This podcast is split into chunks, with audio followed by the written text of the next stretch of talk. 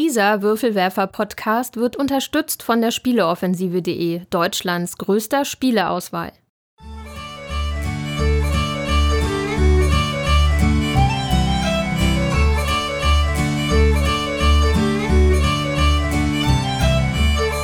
Hallo und herzlich willkommen zur neuen Ausgabe des Großen Wurfs, dem monatlichen Podcast der Würfelwerfer.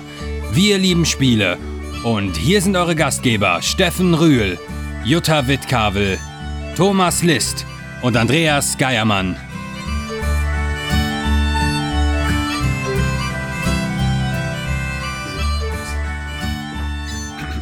Willkommen bei den Würfelwerfern! Heute mit dem Thema Tabletop Games und einem Gast. Wir haben nämlich den Magnus zu Gast. Hallo. Hallo Magnus.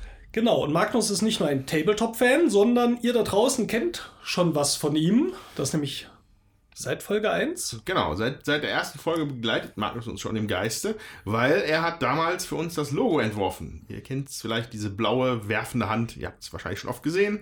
Ähm, das hat der Magnus gemacht. Genau, und wir haben gerade gesagt, wir sind heute noch super happy mit, deswegen vielen Dank dafür. Gerne. Genau. Genau, äh, Magnus Siemens, wir hatten den Nachnamen eben unterschlagen, aber das glaube ich auch nicht so wichtig. Nö. Genau, jetzt Also haben wir trotzdem sind eh nicht verwandt, deswegen. genau. Und ähm, ja, heute das Thema Tabletop Games ist jetzt nicht ein traditionelles Brettspielthema, wie wir es sonst haben. Wir haben ja regelmäßig mal Folgen, wo wir über Videospiele oder Rollenspiele sprechen, so mal ein bisschen den Blick über den Tellerrand heben. Und heute ist auch wieder so eine Folge. Das heißt, wir sprechen über Tabletop Games, Miniaturenspiele. Äh, die kennt ihr vielleicht, wo so Armeen sich mal gegenüberstehen oder auch manchmal kleinere Gruppen. Das werden wir nachher alles im Detail hören. Genau. So, und äh, ja, wir hoffen natürlich, dass ihr alle gut reingekommen seid. Wir schreiben ja jetzt das Jahr 2019. Äh, ja, wir beginnen das Jahr mit einem etwas ausgefallenen Thema. Ja, wir bedanken uns auch nochmal bei unserem Sponsor, der Spieleoffensive.de. Und äh, wir haben den Weihnachtskalender tatsächlich selbst nochmal genutzt. Es gab nämlich am 19. Dungeon Saga Dwarf King's Quest. Hatte ich noch nie gehört. Und Dwarf King's Quest? Dwarf King's Dungeon Quest. Saga Dwarf King's Quest. Junge. Genau. Und da ähm, habe ich dann doch mal nachgegoogelt und einen Spontankauf getätigt. Das war ein Kickstarter-Projekt und äh, soll ein ziemlich cooler Dungeon Crawler sein mit einigen redaktionellen Problemen. Und äh, da es jetzt aber die Zweitauflage war, äh, hoffe ich, dass das alles ein bisschen raus ist. Und man kann irgendwie einerseits mit Dungeon Master spielen, aber auch ohne äh, Räume aufdecken lassen und erkunden oder gleich voll aufbauen. Das klang super flexibel. Ich bin mal sehr gespannt. War auf der äh, auf Boardgame Geek eine 7,37. Habe ich gedacht, das schenke ich mir zu Weihnachten. Das gönne ich mir. Und ich habe es noch nicht gespielt. Aber wir werden es nicht einpacken. Wir holen das nach. Ja, Dwarf King klingt erstmal schon mal interessant. Ja, äh, aber damit wir uns treu bleiben, fangen wir jetzt an mit unserer Gespieltsektion.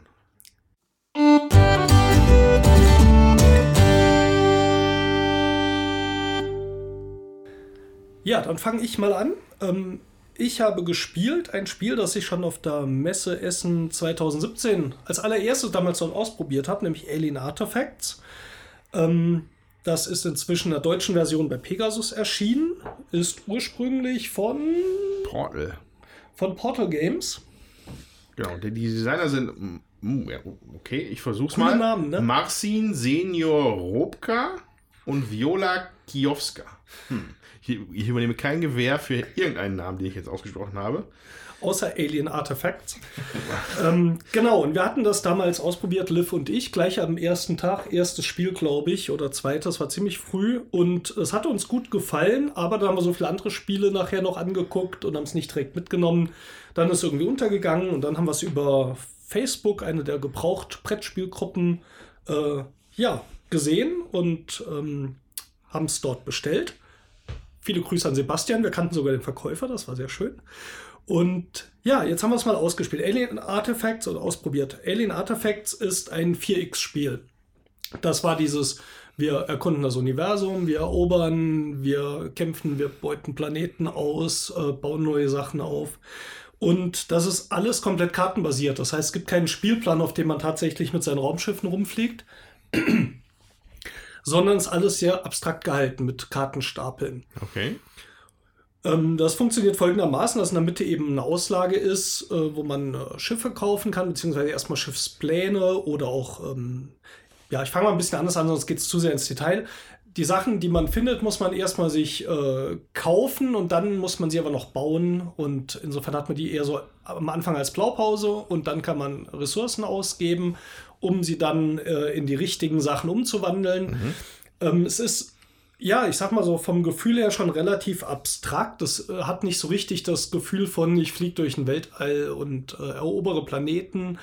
Ähm, das muss man wissen. Also als 4X-Spiel hat es mich jetzt nicht begeistert, aber ich muss sagen, als Spiel geht es relativ schnell, relativ flott. Also man muss die Regeln lesen, dann die ersten zwei Runden sind so ein bisschen ungewöhnlich, weil man halt Karten kauft, Karten umdreht, ähm, ein relativ seltsames Ressourcenmanagement äh, hat, die man als Handkarten auf der Hand hat, aber man kann diese Ressourcen auch auf dem Planeten unterbringen für einmal Gebrauch, die Planeten, die man dann ähm, gefunden hat, die dann allerdings danach nutzlos sind.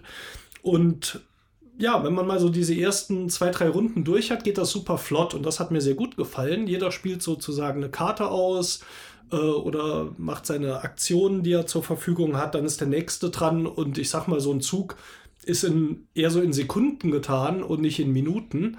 Okay. Und jeder ist immer ständig am Zug. Und wir haben es zu viert gespielt, das hat mir sehr gut gefallen. Ähm, aber man muss dieses Abstrakte so ein bisschen mögen. Mich würde jetzt mal interessieren, wie viel von so einem 4X, was man da vielleicht erwarten würde, findet man denn hier?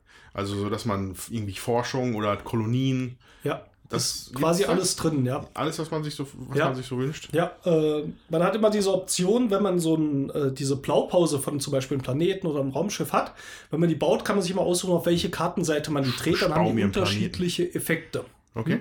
Ich kann die Planeten entweder dauerhaft nutzen, da muss ich jetzt gerade überlegen, wie der, der genaue Effekt war.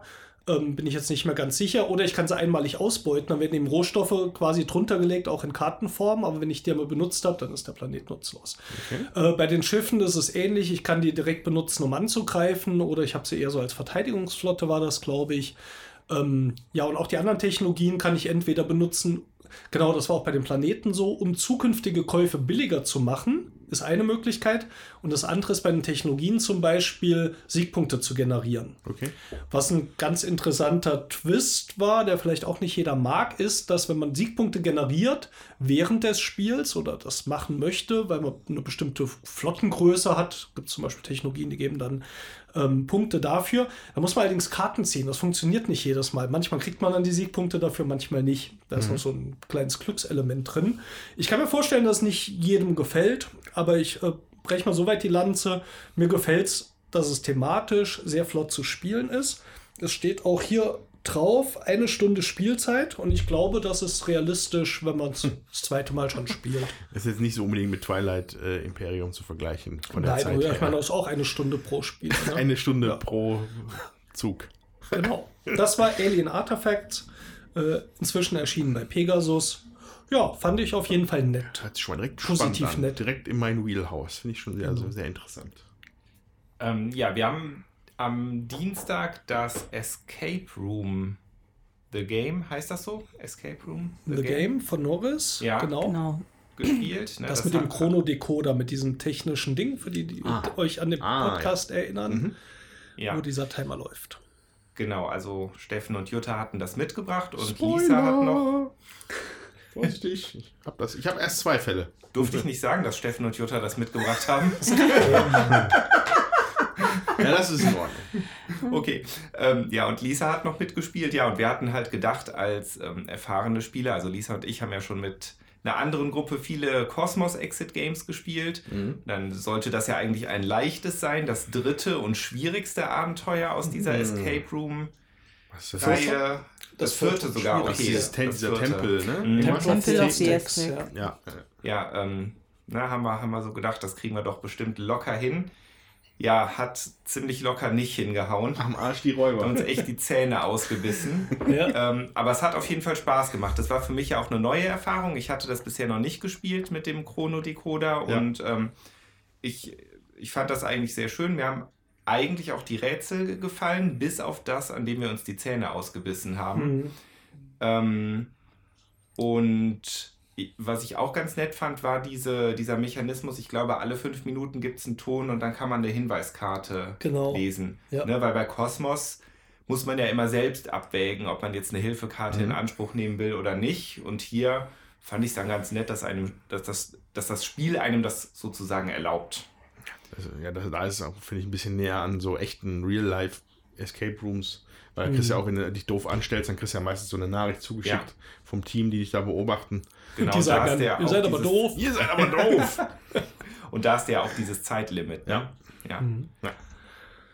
Genau, und äh, was ich da auch schön finde, die Lösung zu den Rätseln, die wird ja immer durch diese Plastikschlüssel gemacht, von denen irgendwie, keine Ahnung, 16 Stück im Spiel sind. Und du musst die in solche Slots, in diesem Chronodecoder, in der richtigen Reihenfolge vier Schlüssel reinmachen. Die Schlüssel haben halt Symbole, Zahlen, alles Mögliche drauf. Ja? Und wenn mhm. man dann die Lösung findet, steckt man die da rein. Und wenn man den vierten Schlüssel reinsteckt, kommt entweder so ein und sie ziehen dir eine Minute ja. ab weil es falsch war. Ja. Oder es kommt halt der Gong und dann kommst du in den nächsten Umschlag sozusagen, den nächsten Teil von, äh, von dem Szenario. Die meisten Szenarien bestehen halt aus zwei oder drei Teilen.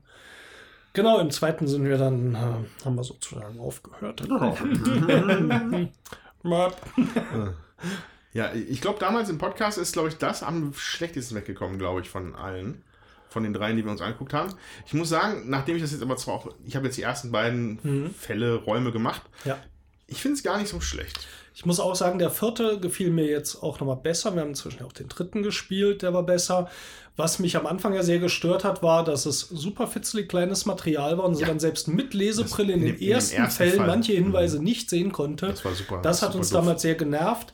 Äh, das war jetzt in dem Vierer nicht so. Wir waren einfach zu doof, das Rätsel zu kapieren, wobei es war auch ein relativ naja, ja. grenzwertig, also es ist schon schwierig gewesen, das zu ja, lösen. Sehr schwierig. Aber es war zumindest alles gut erkennbar. Ja. Ähm, ja. ja, insofern das vielleicht auch als Update finde ich einen guten Hinweis. Äh, ich fand die Fälle, auch der dritte, wo man die Atombombe sucht, äh, ist ein ja. ziemlich cooles Ding gewesen.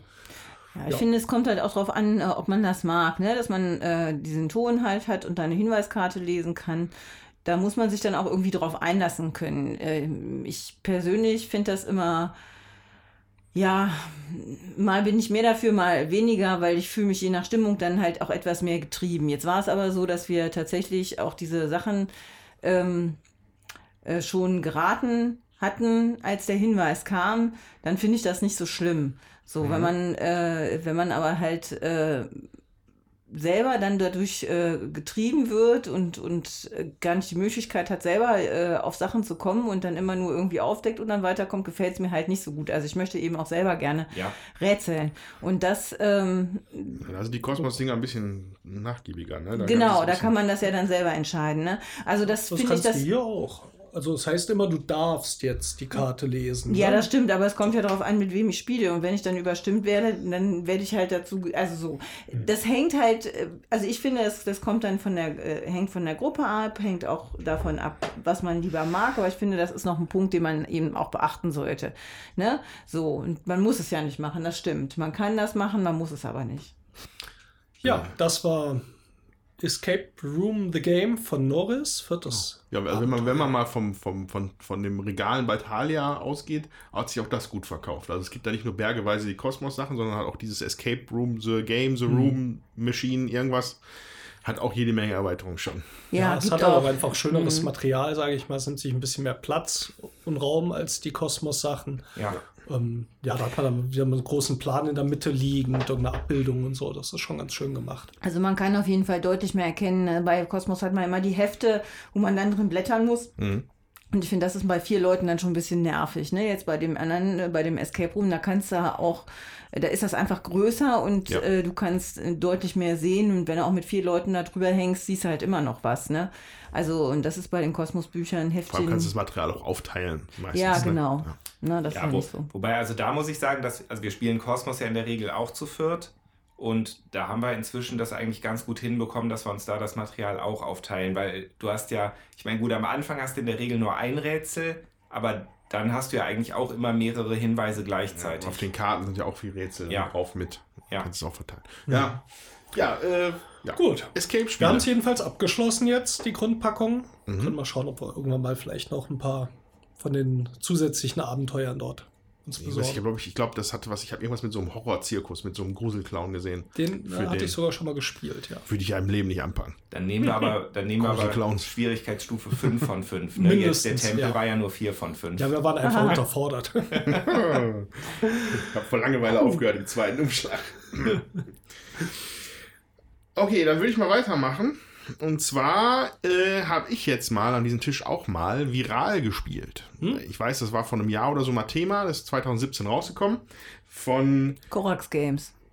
Äh, ja. Und die, die Designer sind Gilles Doré und Antonio Sousa Lara. Hm. Äh, das gehörte nicht zum Namen.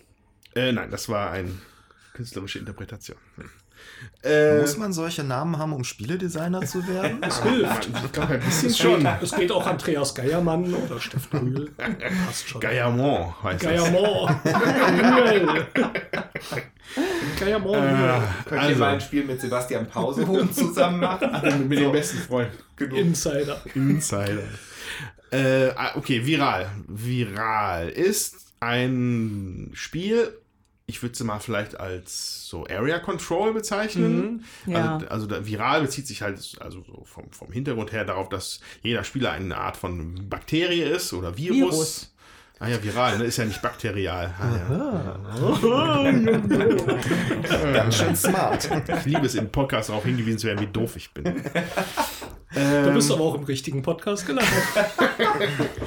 äh, natürlich sind es Viren und äh, auf dem Spielbrett sind Organe aufge aufgezeichnet mhm. vom Körper.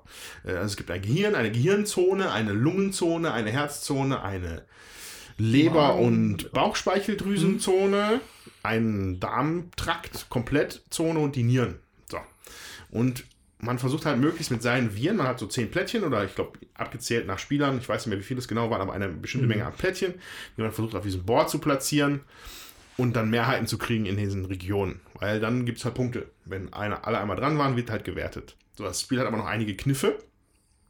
Und zwar ähm, ist es, was, was ich interessant finde, was ich immer interessant finde, ist ein Simultanwahlspiel. Also das heißt, du hast immer, du hast ein Set von Karten und zwar ein Set von Karten für jede Region. Also du hast für jedes Organ eine Karte. Mhm.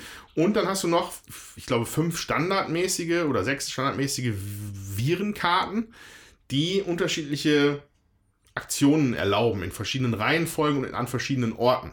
So, man entscheidet sich immer für ein Set davon und legt es dann erstmal zur Seite. Und dann decken alle auf und dann wird drei um abgehandelt. Ähm, und dann kannst du halt in der Region, die du ausgelegt hast, also sagen wir mal das Gehirn, könntest du jetzt mit dieser Virenkarte dich vielleicht zweimal vermehren und einmal kämpfen und oder einmal eine Vire verbessern. Das sind so normale Aktionen. So, und das ist eine Simultanwahl ist natürlich dann immer, finde ich immer so interessant, die Überlegung natürlich, was was machen denn die anderen Viren und wo ist da der Plan? Und äh, dazu kommt dann noch ein interessantes Bewegungssystem, wie ich finde, weil diese Organe sind alle mit einem Blutkreislauf verbunden. Mhm. So, das, das geht tatsächlich von oben runter. Du kannst nicht so unbedingt dich so bewegen, wie du möchtest, weil es ist halt ne, ein Kreislauf. Ja? Also musst du einmal, wenn dann komplett rum, wenn du wieder oben ins Gehirn möchtest oder wieder ins Herz zurück. Und und das, diese Kombination von diesen, von diesen Wahlen und diesen Bewegungen und diesen Aktionen hat das für mich zu einem tatsächlich richtig schwierigen Spiel gemacht. Ich mhm. Hart, das zu spielen. Ich fand's, die Züge sind schwierig, sich auszudenken. In 70% der Fälle geht das auch nicht auf, was man vorhat, weil es einfach dann schon wieder die Situation sich so geändert hat. Nichtsdestotrotz ziemlich interessant und spannend. Mhm. Kommt aber so mit dieser Comic-Grafik daher, als ob so, eigentlich hätte ich, ich hätte eher gesagt, das war schon für Kinder, aber halt gar nicht. Nee. Das nee, ist halt nicht. richtig schwer.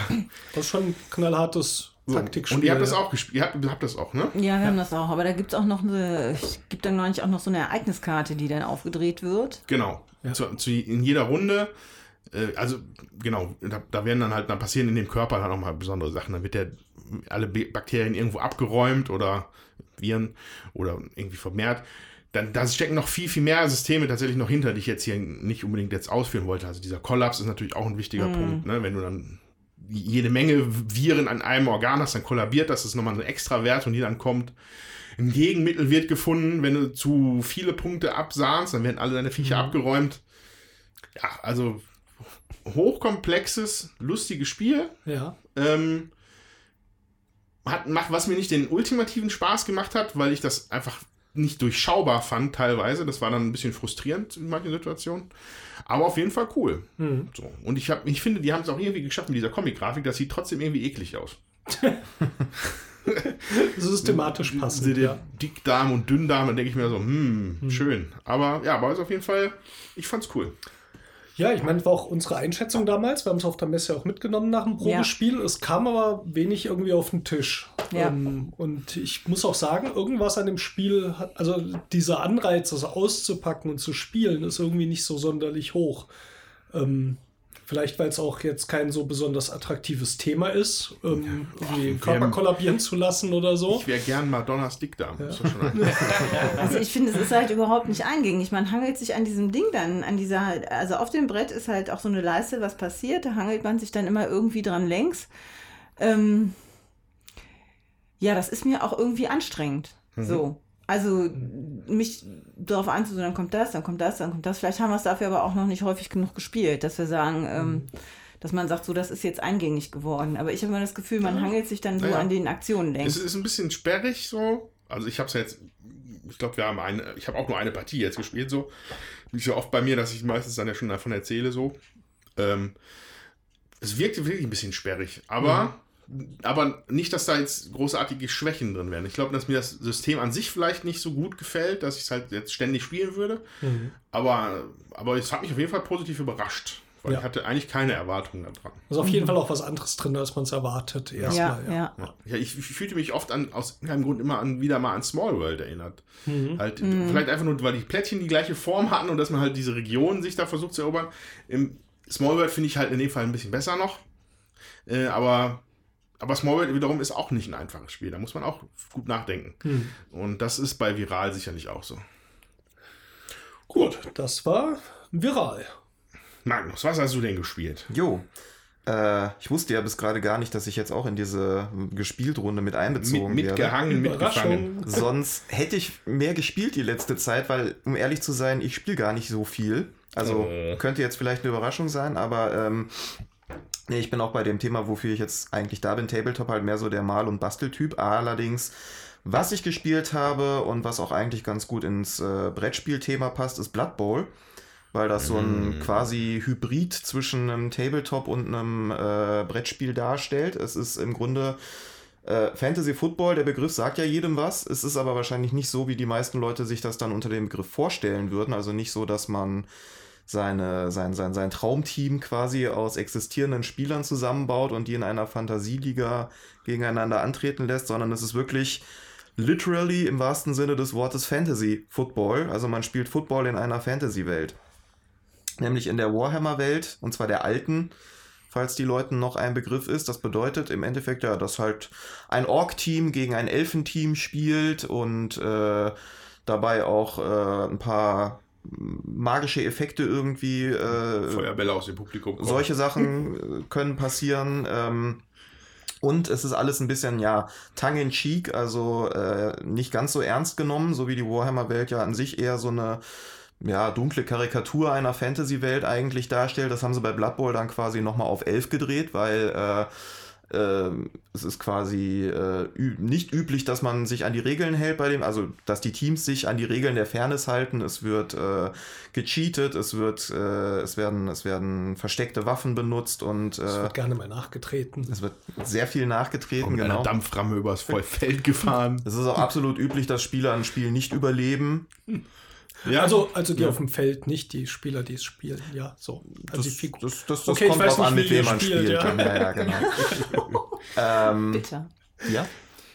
Ähm, du, also du sagtest, das sei noch am ehesten dann so Brettspielmäßig. Also gibt ja. es dann ein, ein, Spielfeld, genau. auf dem man spielt? Ja, das ist so der entscheidende Faktor. Also es gibt ein Spielfeld, das auch in Kästchen unterteilt ist, auf denen man dann, äh, also die halt äh, für die Bewegung genutzt werden. Äh, man kann sich das wirklich vorstellen wie ein, äh, ja, wie ein Footballfeld im Grunde, wo man seine Teams drauf positioniert und dann auch nach einem ganz einfachen Zugsystem, also I go, you go, also erst ist der eine dran, dann der andere, äh, in normaler Zugabfolge halt so ein Spiel austrägt gegeneinander. Das Ziel mhm. ist, wie auch beim klassischen Football, dass man den Ball in die äh, Touchdown-Zone des Gegners bringen muss. Es ist ähm, aktionspunktbasiert, glaube ich. Ne? Du hast eine Anzahl von hm. Zügen, die du machen kannst. Ja, du, hast ja ein, also du hast eine Anzahl von Aktionen und du könntest dich eine Bewegungsaktion nehmen, die dann aber abhängig von dem Spieler ist, genau, wie ja. weit er sich bewegen kann. Ne? So Genau. glaube ich. Also ähm, es ist jetzt nicht so, dass man irgendwie eine, eine, eine- festgelegte Anzahl an Punkten hat, die man dann pro Zug ausgeben kann, sondern ähm, man kann im Grunde in jedem Zug mit seinem, mit jedem Spieler, der in der Lage ist, was zu machen, kann man auch was machen. Ja. Vorausgesetzt, man erleidet keinen Zugverlust vorher. Das ist nämlich die Sache, die am meisten passiert. Richtig. Sobald ein Spieler in seiner Runde den Ball verliert, den er vorher dann wohl gehabt hat, oder sobald einer seiner Spieler irgendwie zu Boden geht, also äh, eine Aktion von ihm nicht so ganz gelingt, sondern eher so, dass er halt, äh, ja, dass er halt äh, Kontrolle verliert, äh, bedeutet das für den Spieler einen Zugverlust. Das heißt, äh, dann ist deine Runde vorbei und der andere ist dran. Was im Endeffekt auch für mich gefühlt so die Grundmechanik des Spiels ausmacht, das ist nämlich Risikomanagement. Du musst dir bei deinem Zug überlegen, was mache ich als erstes, was sind die ungefährlichsten Aktionen, bei denen mein Zug nicht gefährdet ist? Und äh, was ist von den gefährlicheren Aktionen die wichtigste, die ich quasi dann voranstellen muss allen anderen, damit das zumindest in meinem Zug auf jeden Fall passiert, was ich halt passiert haben möchte. Im Endeffekt, wenn du dich jetzt entscheidest, irgendwie dich auf einen ziemlich äh, riskanten Nahkampf einzulassen, also riskant für dich in dem Fall, dann kann das halt sehr leicht bedeuten, dass danach dein Zug zu Ende ist, weil dein Spieler niedergeknüppelt wurde. Ja, es Und du dann deine ganze, deine ganze Taktik mitunter, die du vielleicht hattest, dann auch entsprechend in die Binsen geht. Genau. Und vielleicht dann auch gerade noch der Gegenspieler in einer ungünstigen Position den Ball bekommt oder Ja, aufheben ja. kann und er vor deiner Grundlinie Ja, also steht. das, das ist auf jeden Fall die hohe Kunst von Blood Bowl. Ich habe es in der Tabletop-Version vor Jahren gespielt. Wir haben dann nochmal, es gab jetzt vor kurzem eine Neuauflage von, von Games Workshop. Die ist haben, wir einem Kumpel, die haben wir einem Kumpel verschenkt. Haben wir noch nicht gespielt. Ich habe allerdings die äh, Computerspielumsetzung relativ häufig gespielt, auch wenn das halt grausam mit Mangeln behaftete Computerspiele sind, spiele ich da halt trotzdem halt Blood Bowl drin. Das ist einfach irgendwie ganz cool. Und da muss man, man muss, man muss es, man muss sich richtig disziplinieren, seine Züge. Natürlich möchte man als erstes mit dem Blitzer irgendeinem auf die Fresse hauen, Mhm. aber das sollte man nicht machen. Als erstes bringst du deine Blocker in Position und Genau. auch möglichst nicht die, die schon irgendwo drin stehen, damit die vielleicht stolpern. Mhm. So, und das ist die hohe Kunst von Blood Bowl, die ich auch noch nicht ganz beherrsche, Mhm. aber die das Spiel ziemlich cool machen. Ist es denn so, dass man quasi Blood Bowl kauft als große Packung und da hat man dann alles drin, um direkt spielen zu können? Oder Ja. muss man sich. Okay. Das ist auch ein Aspekt, der daraus so ein Hybrid-Ding macht, wie ich sagen würde, weil äh, du einerseits halt dieses feste Spielset hast, was du dir kaufen kannst und wo du auch out of the box sofort mit loslegen kannst. Da sind zwei Teams drin, also einmal die Menschen und einmal die Orks, was auch so, ja, die zwei standardmäßigsten Teams quasi im Spiel so darstellt, also die am wenigsten Sonderregeln haben. Die weichen so auch am wenigsten ab von der Baseline. Also die Orks Ja. sind alle so ein bisschen stärker Genau, die Menschen also alle ein bisschen geschickter, die aber Menschen- nicht in den Extremen so. Die Menschen sind wie in jeder Fantasy-Welt so das absolute Allround-Team, also der absolute Standard, die allerdings dann auch für jede Taktik irgendwie anwendbar sind, während die Orks halt klassisch, wie man das kennt, die Klopper sind. Ja. Also da darfst du mit äh, akkurater Spielweise irgendwie gar nicht erst versuchen. Also Orks sind froh, wenn sie irgendwie mal einen langen Pass hinkriegen. Ansonsten am besten, wer den Ball hat, ordentlich einen Käfig aus Leuten drumherum bilden, die dann in einer geschlossenen Formation nach vorne preschen und alles weghauen, was da irgendwie einem in den Weg kommt. Rugby gegen American Football. So Ja, das ist also mit Auf einem Orks spielen, äh, du hast ein gutes Spiel, wenn am Ende der ersten Halbzeit so zwei bis drei Leute vom Gegner tot sind. Aber es gibt natürlich trotzdem Zusatzteams, die Das du ist, kaufen kannst. genau, das ist dann der Tabletop-Aspekt, der dazu kommt, dass es erweiterbar ist. Also einmal kannst du dir halt noch Sonderregeln dazu kaufen, wie zum Beispiel auch die Regeln äh, für, für Turnierspiele. Also du kannst eine Liga machen. Äh, in, Im Verlauf der Liga kann sich dein Team auch weiterentwickeln. Also da kommt dann so ein bisschen auch so ein rollenspielerischer äh, äh, Aspekt dazu. Äh, dass Spieler von dir an Fähigkeiten gewinnen durch Erfahrung oder dass halt welche ausscheiden, weil sie totgehauen werden und du dir dann neue verholen musst. Und äh, es gibt halt eine ganz, überhaupt grundsätzlich eine zi- ziemliche Vielzahl an Teams, die man sich dazu noch holen kann. Ähm. Im Grunde ja alle Fantasy-Völker, die man so aus der Warhammer-Welt kennt. Also es gibt die, wie gesagt, Menschen und Orks aus der Grundbox, es gibt Mhm. die Elfen, es gibt das Chaos-Team, mittlerweile auch noch mit einem spezielleren Team, nämlich dem Nörgel-Team. Das ist so der Chaosgott der Pestilenz. Äh, dementsprechend sehen auch die das, das Team auch ziemlich eklig aus. Viecher. Äh, es gibt Zwerge, es gibt Dunkelelfen, es gibt äh, Andreas Geiermann. der gerade was sagen will. Ähm, ja, ich wollte ja jetzt nicht, ich wollte mich nur melden, dass ja. ich im Anschluss was sage. Ähm, es gibt, aber das wäre jetzt wahrscheinlich noch, wäre jetzt noch gekommen bei dir. Ähm, es gibt ja auch immer die Starspieler. Also das finde ich persönlich immer noch ein interessanter Aspekt. Ja. Das sind halt Einzelmodelle, die so eher so söldnermäßig daherkommen. Also du kannst halt dann vielleicht, wobei es auch noch Beschränkungen gibt, wer wo bei welchen Teams sein kann, glaube ich. Ja. Aber es ist so ein bisschen lockerer als sonst. Genau, also. also Morgan Talk ist immer so der Klassiker. Mhm. So ein Ogre-Typ, der halt bei den Menschen gerne mitspielt, aber halt einfach nur zum Prügeln da ist. Mhm. Und da gibt es halt auch etliche und das sind halt auch sehr bunte Charaktere, die eigentlich ziemlich witzig sind. Ja. Ja. Ähm, ja, das ist also wie im richtigen Football auch. Es gibt halt so die Superstars, die dann auch äh, zwischendurch mal das Team wechseln. Ähm, ja. Ja. es gibt zum Beispiel Morgan Talk, wie Andreas gerade sagte, das ist ein Starspieler, ein Oga, der halt sowohl für Menschen als auch für Orks eingesetzt werden kann. Ähm, oder es gibt noch so lustige Spielereien wie die Todeswalze der Zwerge. Das ist mhm. halt einfach, ja, es ist im Grunde eine Planierraupe, die man, äh, die kann man vorschicken, die man auch an den Augen des Schiedsrichters vorbei aufs Spielfeld bringen muss, weil das halt eigentlich eine illegale Waffe ist. Also man kann entweder darauf hoffen, dass der Schiedsrichter es nicht sieht, oder man kann ihn bestechen. Ähm, das sind halt alles so Regeln, die äh, bei dem Spiel zu tragen kommen, wenn man ja. alle Erweiterungsregeln einsetzt. Und das kann dann, ja, das ist, äh, das, das, das, das wird dann eine recht wilde Sache irgendwann. Also äh, taktisch spielen, ja, ist möglich, aber wie bei vielen, gerade auch bei so Games Workshop Spielen, ist es halt sehr würfellastig. Was bedeutet im Endeffekt, äh, wie ich gerade schon sagte, die Hauptmechanik, auf die man sich berufen muss, ist Risikomanagement. Mhm. Man muss immer äh, sich überlegen, ähm, ist die Aktion jetzt, äh, wie, wie hoch ist die Wahrscheinlichkeit, dass eine Aktion gelingt, mhm. gemessen an den Würfeln, die man wirft und was für ein Ergebnis man erzielen muss. Und ähm, ja, äh, darauf muss man dann so seine Taktik ein bisschen abstimmen, dass man nicht immer davon ausgehen kann, dass alles, was, äh, was man so vorhat und was man bräuchte, um jetzt irgendwie äh, das Spiel so zu lenken, wie man es gerade braucht, dass das alles von Erfolg gekrönt ist. Da kannst mhm. du halt nie von ausgehen. Ja, klingt interessant und spaßig, finde ich. Ähm, aber wenn wir beim Thema Blood Bowl sind, würde ich das gerne nochmal einstreuen. Es gibt auch eine sehr schöne Kartenversion davon, wie ich finde. Das hm. ist äh, der Blood Bowl Team Manager. Äh, das habe ich schon oft gespielt, ist jetzt ein bisschen her, deswegen kriege ich es, glaube ich, auch nicht nur, nur ganz grob beschrieben.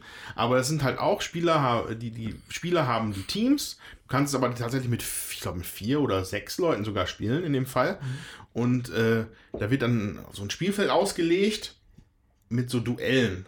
Und da muss man halt seine, seine Viecher immer anlegen, seinen Teamspieler, um so einen Football auf seine, so, einen, so einen Token auf seine Seite mhm. zu holen. Das ist so ein bisschen so ein Mehrheitenspiel, was aber sehr viel von den Blattbauregeln auch nimmt. Also, dass du halt sowas wie diese Spezialattacken oder dass irgendwelche äh, äh, Trollslayer-Zwerge da irgendwie ausrasten. Mhm. Das ist da alles schön drin. Ähm, kann ich nur empfehlen. Hat mir schon sehr viel Spaß gemacht. Würde ich gerne mal wieder spielen. Mhm. Aber die Prämisse ist, glaube ich, ein bisschen mehr die Liga zu gewinnen, ne? bei dem man nicht das einzige, einzelne Spiel ja, also ich habe es jetzt so ligamäßig halt noch nicht gespielt. Also man, man kann es halt einfach als gegeneinander als, als Partie nehmen. So, Schon ne? ewig her. Ich erinnere mich auch nicht mehr so ganz dran, ja.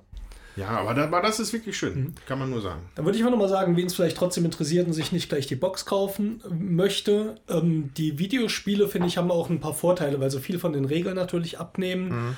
Ähm, und sie inzwischen relativ günstig zu kriegen sind. Ich glaube, aus Blood Bowl 2 kriegt man für unter 15 Euro ja. oder so. Ja, ja. einfach ein bisschen auf, auf ein Angebot warten, dann gibt es auch die großen Bundles mit wirklich dann schon zwölf Teams oder so für, für kleines Geld. Ja. Haben trotzdem auch ihre Schwächen, wie Andreas eben schon sagt, aber ja. zum Reingucken ist, glaube ich, eine ganz gute Sache und es macht die Spiele flotter, weil Blood Bowl zieht sich natürlich auch schon eine Weile hin man so das erste Mal spielt, noch öfters in Regeln lesen muss, ist für Einsteiger, glaube ich, ganz flott. Da kann man auch mal in einer Stunde eine Partie zu zweit vor einem Rechner zum Beispiel mhm. durchaus durchziehen. Ja. Also die äh, Tabletop-Variante ist äh, schon, wenn man alle Sonderregeln einsetzt, kann sie sehr komplex werden. Mit den normalen Grundregeln hält sich das ziemlich im Rahmen, aber ja, sobald man halt mit dem mhm. ganzen mhm. Extra-Kram, mit fiesen Tricks und so weiter anfängt, da wird das immer umfangreicher und auch immer zu, zufallsbasierter, kann man sagen, ja. Ja, ich habe auch was gespielt, nämlich Lorenzo der Prächtige, ein Spiel von Virginio Gili und Flaminia Brasini mit Lu Simone Luciani. Das sind die Leute, die eben auch äh, Zeug hingemacht haben. Und es ist auch ein Eurogame, ziemlich verzahnt. Ich lese jetzt mal nur vor, was auf der Rückseite steht und vielleicht hat der Steffen noch ein paar ergänzende Sätze danach. Lorenzo der Prächtige ist ein komplexes Strategiespiel ohne entscheidenden Zufallsfaktor. Der, die Spieler schicken ihre Familienmitglieder in verschiedene Bereiche der Stadt, um dort bestimmte Aktionen auszuführen. Allerdings sind diese Familienmitglieder nie die gleichen, denn ihr jeweiliger Wert ändert sich in jeder Spielrunde. Also da hat man drei Würfel, die würfelt man und äh, dementsprechend, wie hoch die ähm, Augenzahl ist, den, diese Figur nimmt man dann halt. Sie erobern neue Gebiete, fördern den Bau großartiger Gebäude, engagieren sich bei militärischen Unternehmungen und umgeben sich mit bedeutenden Charakteren. Mit genügend Klugheit und Stärke können sie einige der berühmtesten Zeitgenossen für sich gewinnen und sich ihrer Fähigkeiten bedienen. Also man hat Karten, wo dann eben auch Zusatzfähigkeiten drauf sind, die, sag ich mal, die normalen Aktionen ähm, ja, einfacher machen oder ja. äh, Hilfestellung da leisten. Ja, also das zentrale Element sind eben diese drei unterschiedlich farbigen Würfel, ähm, die am Anfang jeder Runde gewürfelt werden und jeder Spieler hat auch ähm, Steine in dieser Farbe, das sind so die Arbeiter, die er einsetzt. Und äh, wenn jetzt der orangene Würfel eine 5 zeigt, dann ist dein Spielstein, hat eben auch so eine, sozusagen eine Stärke von 5. Und diese Stärke ähm, spielt zum Beispiel eine Rolle, in dieser Auslage von den Karten, die man dazu kauft. Da gibt es vier verschiedene Kartenarten, die sind so in Türmen angeordnet. Und man muss zum Beispiel, um jetzt die dritte Karte in der Auslage von unten zu nehmen, ich glaube, eine Stärke von fünf haben. Ja. Die kann man auch teilweise erhöhen mit Karten, die man schon gesammelt hat. Ich glaube, man kann sie auch durch irgendwas kurzzeitig erhöhen. ja, es gibt so Zusatzkarten, die dann eben auch ausliegen. Nee, durch irgendeinen Rohstoff kann man irgendwas, naja, ich weiß jetzt nicht mehr genau, jedenfalls kann man, äh, zum Beispiel gibt es diese Siebener-Stufe ähm, oben, die kann man also mit dem Sechserwürfel natürlich gar nicht erreichen. Ähm, ich meine, da gab es noch irgendeine Ressource, die man dazu braucht, um ja. dann eben auf die sieben zu kommen. Ähm, es sind super viele Abhängigkeiten, weil in diesen Türmen, wo die unterschiedlichen Kartentypen ausliegen, da gibt es äh, zum Beispiel Gebäude, Personen, aber auch solche Risiken, so, so ähm, Kriegsführung oder ähnliches. Manchmal kann man dort eine Karte nehmen, die erlaubt einem nochmal umsonst, äh, ohne einen Spielstein aus dem anderen Turm eine Karte zu nehmen mit Level 4. Und du bist dann viel am gucken, wie das alles zusammenpasst und wie dein optimaler Zug aussieht. Wenn du die Karten nimmst, legst du die vor dir aus und die verbessern eben deine Standardaktionen oder äh, geben dir einfach Regeländerungen. Interessant ist zum Beispiel ein Würfeleinsatzfeld, wo man sagt, ich äh, produziere meine Ressourcen und diese ganzen Karten, die du gesammelt hast mit der Ressourcenproduktion, die haben auch Werte. Dann gibt es dann zum Beispiel äh, Holzfäller mit der Stufe 1 und Holzfäller mit der Stufe 3. Ich weiß nicht mehr genau, was sonst auch alles gab. Und wenn ich jetzt einen Würfel draufsetze oder meinen Spielstein mit bestimmten Wert, dann löst der alle aus von deinen Karten, die eben mhm. gleich oder drunter sind. Das heißt, wenn du einen Viererwürfel nimmst, aber du hast so einen Fünfer Holzfäller, dann reicht das halt nicht. Und so ist das alles super verzahnt. Ähm, ich hatte auch den Eindruck gehabt, dass es ein Spiel ist, wo man möglichst keinen Fehler machen sollte. Ja. Habe ich am eigenen Leib gemerkt. Einmal irgendwie kurz verzählt, dann hast du, bist du echt schon was hinten dran. Ähm, ansonsten super fein verzahnt. Also ich finde es ähm, toll gemachtes Spiel mal wieder. Ja. Ich weiß gar nicht, sind das alles die, die ähm, hier ähm, Zeugin gemacht haben oder nur der Simone, der zum Schluss kam? Ich glaube hier der äh, Flaminia Brasini und Simone Luciani haben, genau. glaube ich, Zeugin Simone gemacht. Luciani kenne ich, aber also macht auf jeden Fall auch so diesen Eindruck von dieser gelungenen Verzahnung, die auch bei Zeugin drin ist. Ähm, das Teotihuacan, ist auch. wie auch immer, habe ich noch nicht gespielt, aber soll ja auch sehr schön verzahnt sein. Äh, ist schon, ich fand es schon ziemlich gut aber ist auch entsprechend anstrengend irgendwie. So, man muss halt wirklich super viel gucken. Es gibt super viele Optionen. Und ein Teil von dem Spielspaß kommt daher, die überhaupt zu sehen. Mhm. Ja, und dann auch eben die Karten zu kennen. Also wir haben ja jetzt erstmal nur eine Partie gespielt, muss ich sagen, und das war so eine Lernpartie. Also das muss man ja. wirklich sagen. Die erste Partie muss man wirklich aufwenden, um das Spiel zu lernen. Äh, da sind so viele Regelfeinheiten dann auch noch drin, dass man die nicht vergisst bei dem allem, was man dann eben auch machen will. Mhm. Ähm, aber mir hat es viel Spaß gemacht und ich freue mich auf eine zweite Runde. Ein Mangelspiel muss man gerade noch dazu sagen. Dem Zusammenhang, es mangelt überall. du hast von, nie von irgendwas genug. Ja, als ihr es mit dem Würfel gerade erzählt habt, hat mich das jetzt als erstes kurz an mal ein anderes Euro-Spiel erinnert, was wir hier mal hatten. Ich glaube, Brügge, ne? Wir haben da auch Würfel bei. Ja. ja. Ja, aber dann hat sich dann jetzt doch noch komplett anders gehört. Ich hätte mal wieder Bock auf so einen Euro. So einen Euro-Knaller. Vielleicht der Lorenzo ja was, wir ihn öfters gespielt haben, ah. was für hier. Ja. Also ich meine, ich hätte Andreas neulich gesehen, dass die, äh, dass die Boardgame Geek-Bewertung ziemlich hoch ist, ne? Ist ja auch, glaube ich. So. Ich habe es gerade hier offen, ich kann mal gucken. So eine hübsche Box, muss man wirklich sagen.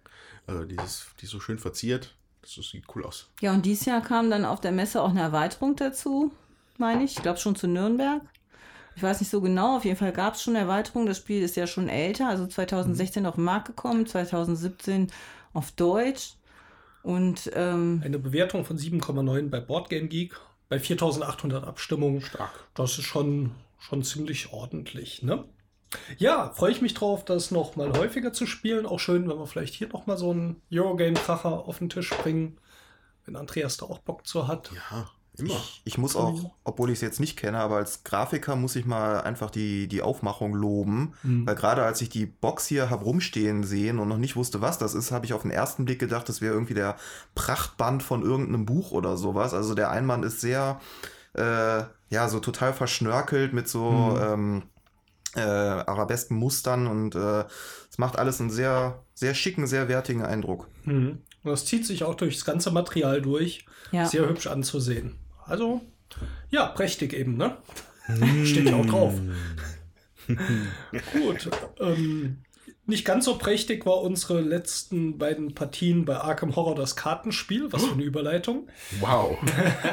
Wir haben das Basisspiel, das aus drei Szenarien besteht, jetzt äh, mal zu Ende gespielt. Das erste Szenario habe ich irgendwie vier oder fünf Mal gespielt und jetzt hatte ich mal Lust, weiterzumachen. Und ähm, ja, in unserem neuen Verlag Funtails haben wir eine Mitarbeiterin, die Ingelis. Ähm, und wir haben uns hier kurz vor Weihnachten hingesetzt und haben sozusagen inoffizielle Weihnachtsfeier den ganzen Mittag gespielt.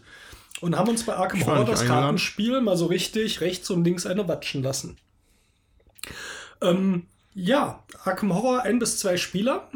Ähm, also das Kartenspiel, nicht das normale Arkham Horror, ist kooperativ. Ähm, was mir eigentlich ganz gut gefallen hat, äh, Tommy, du hast es ja schon öfters gespielt, vielleicht kannst du gleich mal noch ein bisschen was ausführen. Ja, Tommy, was ist ähm, Dass die einzelnen Szenarien Später. sehr, sehr unterschiedlich waren. Also in dem ersten Szenario ist man in einem Haus unterwegs und muss, so viel kann man glaube ich äh, spoilern, gegen Monster kämpfen oder ihnen ausweichen.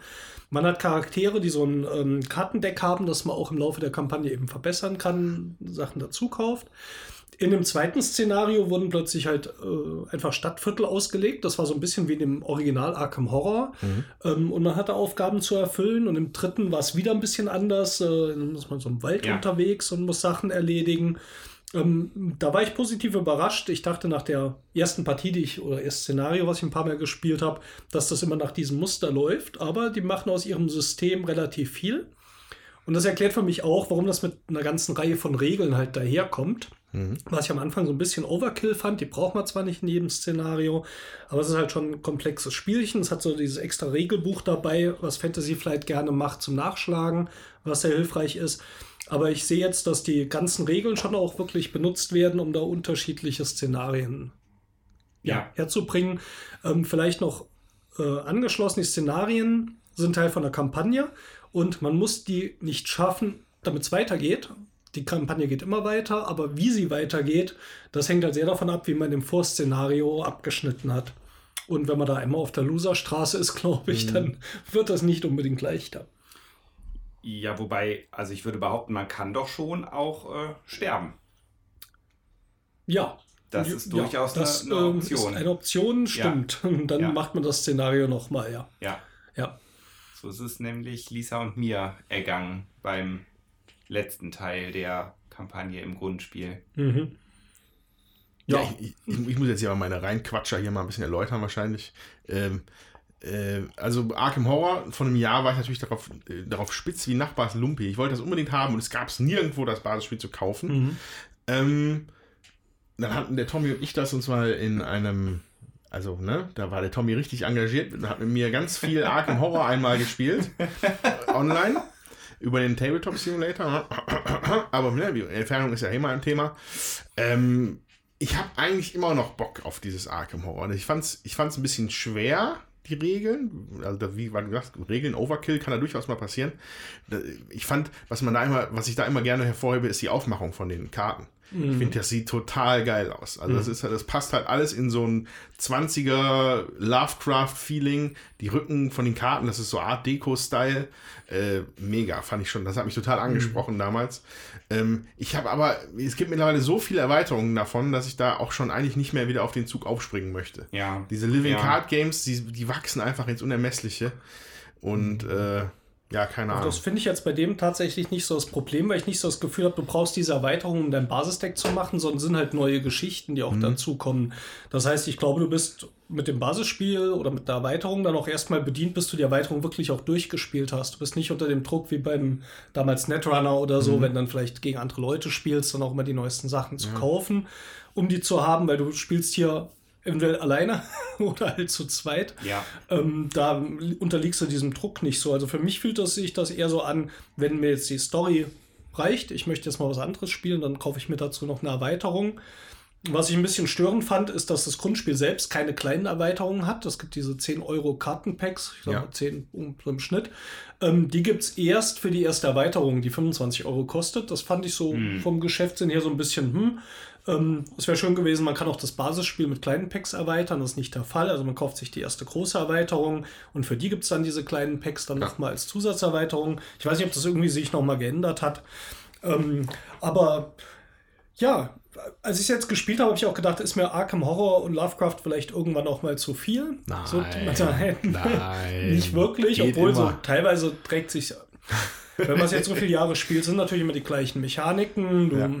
musst gegen deinen Wahnsinn kämpfen. Du kannst entweder wahnsinnig werden oder durch körperlichen Schaden sterben. Das wird getrennt äh, getrackt. Aber auch hier sind wieder neue Mechaniken drin, vor allem auch in dem Zusammenspiel von den beiden Ermittlern, die man spielt, was es äh, doch auch eigenständig macht. Und ich mag den Storytelling-Ansatz, ähm, vor allem, dass man aus dem vorigen Szenario was übernimmt ins nächste oder mhm. eben nicht übernimmt, ja. je nachdem, wie man abschneidet. Ja. Das fühlt sich immer ganz schön an. Und auch die Verbesserung von dem Kartendeck äh, finde ich ganz gelungen. Es ist nicht so, dass man jetzt 20 neue Karten da reinnimmt, sondern es gibt manchmal bessere Versionen von Karten, die man schon hat, ähm, mit denen man auch trotzdem seine Strategien anpasst. Und der, die Ermittler haben auch eigene Ausprägungen. Also wir hatten jetzt hier die empfohlenen Anfangscharaktere genommen. Einer ist so eine Art äh, FBI-Agent und zweite war ein Straßenmädchen. Sie kann gut ausweichen und ähm, auch mit der Zeit Boni freischalten. Wenn sie Monster ausweicht, dann kriegt sie irgendwie eine Belohnung nochmal dafür. Das sind die Verbesserungen, während er gut ähm, diese Clue-Marker einsammeln kann, die oft das Spielziel sind. Genau. Und so spielt man sich durch diesen ähm, Kartenstapel, der auch die Story erzählt. meistens kommt jede Runde, die man gespielt hat, so ein Chaos-Marker auf äh, eine Storykarte. Wenn so und so viele Marker drauf liegen, dann wird die umgedreht vorgelesen, dann passiert irgendwas und die nächste Storykarte wird aktiv. Und auf der anderen Seite gibt es einen Stapel äh, von Karten, die man als Spieler abarbeiten will. Bei den Storykarten will man meistens nicht, dass die ja. weitergehen. Ähm, und auch dort hat man dann mehrere Karten üblicherweise liegen, die die Story erzählen, wenn man was ja. geschafft hat. Ja, und am Ende hat man sein Szenario halt entweder geschafft oder nicht geschafft oder auch so halb geschafft. Das gibt es oft auch als Lösung. Ähm, ja, irgendwie, also wer Arkham Horror mag und diese Art von Spielen mag, würde ich trotzdem sagen, schaut es euch an. Wir haben jetzt sechs, sieben Partien damit gespielt, denke ich. Ja, vielleicht sogar ein bisschen mehr. Ähm, das ist gut, das macht Spaß. Ähm, wer nicht sicher ist, ob er noch ein Arkham Horror Spiel braucht, kann auch vielleicht erstmal ein bisschen reinspielen. Es hat schon viel Parallelen auch zu anderen Spielen. Mhm. Mir ist gerade eingefallen, ich habe doch noch ein Spiel gespielt. Ich habe ja eben rumgeheult, dass ich gar nichts gespielt hätte, aber ich habe noch Schokohexe gespielt. Kennt ihr das? ja, ja, aber das ist schon echt lange her, dass ich das gespielt habe. Wir hatten ja. das auch. Ja, ich habe ja jetzt ähm, eine Zeit lang in der Grundschul über Mittagsbetreuung mitgearbeitet und da ist das Spiel der absolute Renner. Ähm, klassisches Push-Your-Luck-Spiel. Habe ich das jetzt richtig? Ja, ich kenn's nicht. Ja, ich denke schon. Ähm, man braucht sechs Zutaten, um zu gewinnen, hat einen Kartenstapel und man kann ziehen, solange man möchte, aber wenn man eine Hexe aufdeckt, äh, verliert man alles, was man bis dahin gezogen hat. Push your witch. Push, Push your, your witch. Schoki. Mist, ja. habe ich es doch falsch angewendet. Wollte ich mal einen Fachbegriff einwerfen. Ja. Ähm, ja, also ist unterhaltsam. Kann man sehr gut mit Kindern spielen. Wie gesagt, bei uns in der Grundschulbetreuung ist es auf jeden Fall ein Renner. Jetzt, wenn ich jetzt so eine Reihe machen würde, Blood Bowl, Lorenzo il Magnifico, Arkham Horror, das Kartenspiel und Schokohexe. Welches fällt so ein bisschen raus? Sind wir unterrepräsentiert bei Kinderspielen? Ja, sind wir. Aber ich finde, es äh, ist klar, die sind ja schon was älter. Ich finde, der Tommy bringt da immer schon noch mal was Nettes mit rein. Es ist schon ganz gut, dass der dabei ist.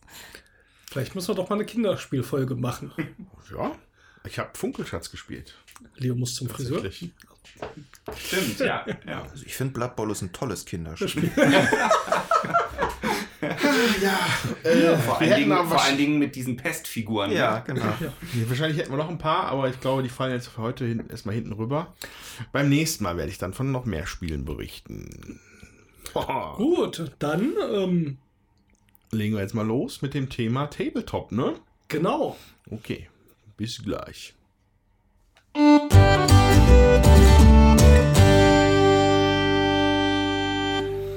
Ja, Magnus, wir würden gern mal von dir ein bisschen was über Tabletop hören. Ja. Wer ist das, dieser Tabletop? Ja, wer, was ist denn das? Eine Tabletop. Da stellen wir uns mal ganz dumm. Tabletop, was ist ähm, das denn? Ich habe mir im Vorfeld schon Gedanken gemacht, wie grenzt man das Thema Tabletop eigentlich gegen Brettspiele ab und habe mir da mal ein paar Ohne Brett. Kriterien rausgesucht. Das wäre zum Beispiel das erste, genau. Weil äh, das Problem ist ein bisschen, die Grenzen sind teilweise fließend. Ähm, ich habe es mal grob umrissen mit, was ein Tabletop ausmacht, ist auf jeden Fall, es gibt eine Kriegs- oder eine Konfliktthematik. Also es gibt wenig, oder es gibt kein Tabletop, das davon handelt, dass irgendwie ein Hund irgendwo Würstchen klauen muss oder so. Also Sachen, die schon für ein Brettspiel ein Thema wären. Äh, nein, sondern du spielst halt in der Regel zwei verfeindete Fraktionen, die sich in irgendeiner Art und Weise Saures geben.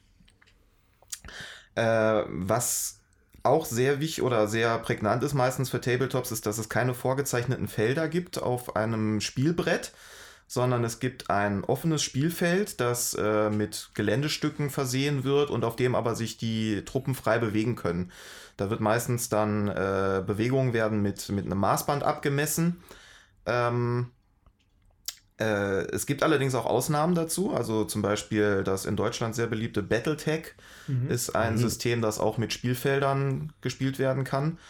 Ähm, oder Demon World, das war auch vor Ewigkeiten mal ein Oh, deutsches ja. Tabletop aus deutschen Landen, wo auch das ganze Spielfeld in Hexfelder aufgeteilt war. Das ist aber, wie gesagt, eher die Ausnahme. Und das ist eigentlich so auch der Hauptaspekt, äh, Aspekt, an dem man ein Tabletop meistens erkennen kann, ist äh, die offene Spielfläche. Ja? Dann würde man aber Star Wars Armada jetzt auch als Tabletop bezeichnen, oder? Äh, das war das mit den Raumschiffen, ne? Ja. Ja, das ist also. Mal ähm, ist das mit den dicken Sternzerstörern. Genau, wobei es da wieder ein Aspekt kommt, der viele Leute dazu bringen würde, zu sagen, es ist kein Tabletop, nämlich dass die Modelle schon fertig sind. Ähm, Fertig heißt bemalt. fertig bemalt und fertig zusammengebaut, genau. Okay. Weil für viele Tabletopper dieser Aspekt des Hobbys, also das Ganze drumherum neben dem Spielen sozusagen, äh, einen ganz wichtigen Punkt ausmacht dabei. Also es geht so weit, dass viele Leute mit Spielen selber da eigentlich überhaupt gar nichts zu tun haben. Äh, Oder sehr wenig, wie zum Beispiel meine Wenigkeit. Also ich bin jemand, der dessen Tabletop-Hobby sich eigentlich äh, größtenteils aufs Basteln und Malen beschränkt. Mhm. Ähm, so, was hatten wir noch? äh, es gibt Regelme Regel, äh, es gibt äh, relativ komplexe Regeln bei den meisten Tabletops. Also äh, für Brettspiele, das beläuft sich ja meistens auf so ein Booklet, das irgendwie höchstens zehn Seiten hat oder sowas. Äh, Bei den meisten Tabletops ist ein Regelwerk, das so eine Dicke von einem normalen Buch hat, ist eher die Regel. Ähm, diese Regelsysteme sind meistens auch noch erweiterbar. Also es gibt ein Grundregelwerk und äh, dann gibt es meistens ganze Sets an Zusatzregeln. Ähm, die Spieler kontrollieren jeweils mehrere Figuren, also beziehungsweise eine ganze, ja, einen ganzen Haufen quasi davon. Äh, das gibt es in verschiedenen, in verschiedenen Größenkategorien. Es gibt einmal das äh, sogenannte Skirmish Game. Das sind Spiele, wo sich äh, so kleinere Kriegerbanden von fünf bis zehn Modellen äh, bekämpfen. Ähm, bis hin zum größeren Massenschlachtsystem, wo beide Spieler halt über ziemlich große Armeen, also die auch über 100 plus Modelle verfügen können oder so, äh, bekämpfen. Ähm, Ja, und dann noch, was noch ein wichtiger Aspekt ist, den es von den meisten Brettspielen unterscheidet, ist der zeitliche Aspekt. Also die wenigsten Tabletop-Runden gehen unter einer Stunde aus. Also das meiste ist eher, dass man damit so einen Nachmittag gut gefüllt kriegt. Wenn man eine größere Schlacht macht oder vielleicht sogar eine Kampagne, also mehrere Schlachten, die so in einem narrativen Zusammenhang stehen, das kann sich schon mal auf mehrere Tage, Wochen, Monate oder vielleicht sogar Jahre erstrecken. Sowas. Mehrere Jahre. Ja, was spielt man danach? Den Zweiten Weltkrieg? Oder? Zum Beispiel, ja. ja. ja. Krass. Also so weltumspannende äh, Ereignisse wirklich, ja. Ja, aber wo, wo, du halt gesagt hast, große Armeen, dicke Regelwerke. Ähm, ich finde eigentlich so ganz interessant, ich, das ist jetzt, wo ich so ein bisschen auf so dünnem Eis bin, aber man kann, glaube ich, eine relativ gerade Linie zurück zu, zu Wargaming-Sachen ziehen vom Tabletop, oder? Also das moderne Tabletop ist jetzt ja nicht so weit davon entfernt, wie man vielleicht vor 40 Jahren noch irgendwelche Weltkriegsschlachten nachgespielt hat oder vor 100 Jahren irgendwelche preußischen Gefechtsübungen hatte. Mhm. Auch mit, also es gab ja dieses berühmte, das war ja 1800 irgendwas, wo sie halt so ein, wie hieß es nochmal? Helft mir einer mal aus. Magnus weiß das. Das äh, Kriegsspiel meinst du wahrscheinlich. Ist es ne? einfach nur Kriegsspiel? Das, äh, so laut Wikipedia ist es das Kriegsspiel, ja. Ja. Also ähm, wo halt dann so Preußen äh, sich in einen Schussreihen stellen und mhm. dann, also auf dem mhm. Feld, also dann simuliert, ja. Ähm, ich glaube, dass da eine relativ gerade Linie zu ziehen ist zu den modernen Tabletops, was halt die Komplexität bei vielen halt noch ausgemacht hat, vielleicht vor einiger Zeit. Ja, man könnte sogar so weit gehen zu sagen, dass dieses äh, preußische Kriegsspiel, was du gerade angesprochen hast, quasi, hast, quasi der, der, der, der Urvater des äh, modernen Tabletops Grand ist. Daddy of them all. Genau. ähm, ja, es wurde im 19. Jahrhundert in Preußen entwickelt, was ja relativ auf der Hand liegt, dass äh, in so einer durchmilitarisierten Gesellschaft wie der preußischen halt auch das Nachspielen von Krieg so äh, elementarer Bestandteil jeder, jeder Kindheit war, wohl anscheinend. Wobei dieses Spiel auch dazu benutzt wurde, um später ähm, Generäle zu schulen. Also mhm. es hatte auch einen ganz praktischen Aspekt, dass man äh, das wirklich in der militärischen Ausbildung verwendet hat. Mhm. Äh, und im Grunde haben wir da auch schon die Grundprinzipien des heutigen Tabletops schon drin gehabt. Also man hat halt einen, eine, eine, eine, ein Spielfeld, das halt das Schlachtfeld repräsentiert, wo auch äh, die, die Umgebungsbegebenheiten alle dargestellt sind, also Geländearten und sowas. Äh, und wo die äh, Kombatanten dann ihre, ihre äh, Truppen aufstellen und gegeneinander antreten lassen. Mhm. Ja. Vielleicht kann man auch sagen, was mir jetzt auffällt, ist, dass dieser Simulationsansatz für das Tabletop natürlich irgendwie auch vermutlich eine gute Abgrenzung zu, ja. vor allem zu diesen Eurogames ist. Ja. Äh, bei den ganzen Brettspielen im Eurogames-Bereich geht es ja immer darum, eigentlich Abstraktionen zu mhm. finden, was vermutlich im Tabletop-Bereich dann eher unangebracht wäre äh, und vermutlich auch dann für die, für die großen Regelwerke steht, weil mhm. man eben versucht, simulatorisch die Begebenheiten dann genau. wirklich abzubilden, ne, ja. regeltechnisch. Wobei das ein Trend ist, also dieses extrem, ich sag mal, realistische in Anführungsstrichen, mhm. weil bei den meisten Tabletops geht es halt immer noch um Magier, die Feuerbälle schießen und so ein Kram, also mhm. ne, so Stichwort Realismus. Aber halt realistische Feuerbälle. Aber dann eben realistisch, ja. Äh, das ist ein bisschen auf, äh, das, das, das, das, das nimmt so ein bisschen ab. Also äh, da, wo zum Beispiel Warhammer Fantasy noch, äh, also damals, als es das noch gab, noch eine ziemlich realistische Kriegssimulation war, äh, ist das neue Age of Sigma, was daraus geworden ist, schon eine sehr eher eine abstraktere Herangehensweise. Mhm. Das kann man schon allein daran festmachen, dass das Warhammer Fantasy Regelwerk, glaube ich, irgendwie so locker über 100 Seiten hatte. Die Age of Sigma Grundregeln lassen sich mittlerweile auf, äh, glaube ich, 10 Seiten oder so zusammenfassen. Okay. Ja.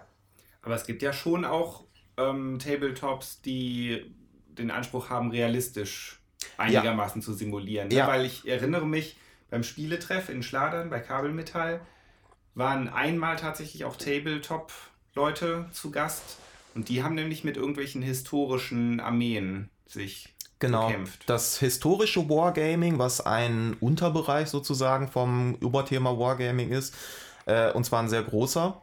Äh, da halten sich so, ja, die kann man sagen, die beinharten Oldschool-Spieler, die einmal sehr darauf achten, dass die Armeen auch wirklich historisch korrekt sind. Also mhm. das ist so kleiner Running Gag in der Szene eigentlich schon fast. Also, dass ein historischer Spieler, wenn du da irgendwie mit einem Modell ankommst, sagst, das darfst du nicht aufstellen, weil diese Art von Schärpe hat im Napoleonischen Krieg niemand so gebunden und deswegen geht das, kannst du das Modell nicht spielen. So, sowas gibt's. Äh, und wie man sich dann vorstellen kann, die Leute sind natürlich auch sehr darum bemüht, dass die Regeln den äh, Ablauf des Krieges möglichst realistisch darstellen, ja. Also mhm. wie verhält sich eine Kanonenkugel, wann fängt eine Einheit an, in Panik zu fliehen und solche Geschichten, das ist ja alles mhm. so, dass es möglichst authentisch ist. Vielleicht auch ein bisschen die Abgrenzung von Spielspaß gegen Simulation. Ähm, mhm. Andreas und ich haben ja beide in einer Firma gearbeitet, die Videospiele im Simulationsbereich gemacht haben, mhm. bei der Astragon.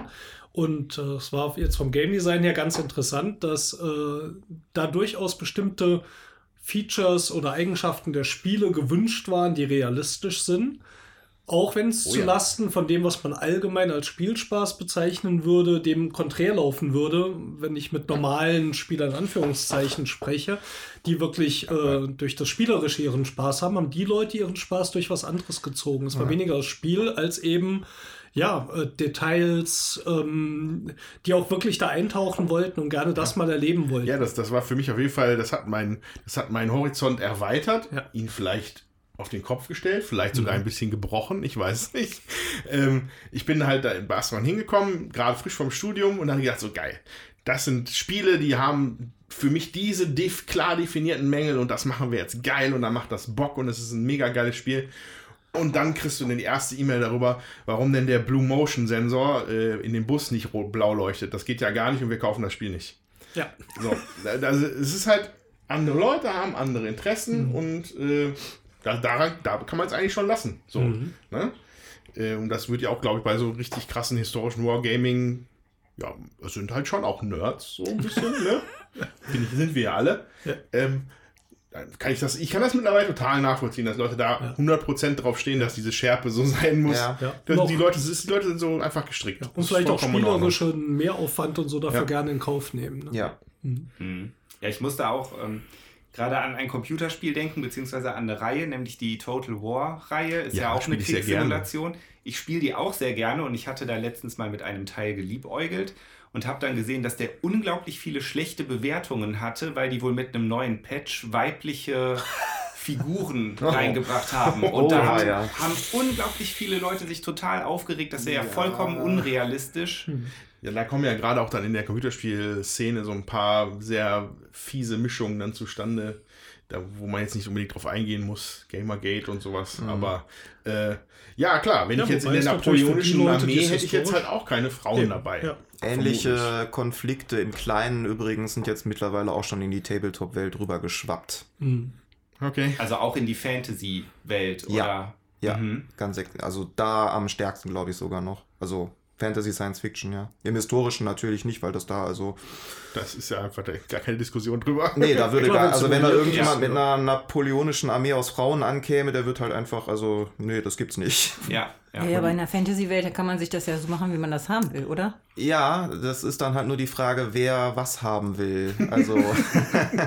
ähm, Wofür die Welt vielleicht auch schon steht seit 20 Jahren oder so, ne? Ja, äh. Ja, da wage ich mal äh, zu behaupten, dass dieses Hobby eher männlich dominiert ist und ja. Ach, äh, die paar Damen, die es dann gibt, wollen sich natürlich auch repräsentiert fühlen und genau. wollen dann ja. eben auch einen entsprechend ordentlichen Charakter spielen und nicht immer nur so läppsche Sachen. Und da kann ich schon verstehen als Frau, ja. dass ich, ähm, dass ich dann auch einen ordentlichen Charakter haben will. Ja.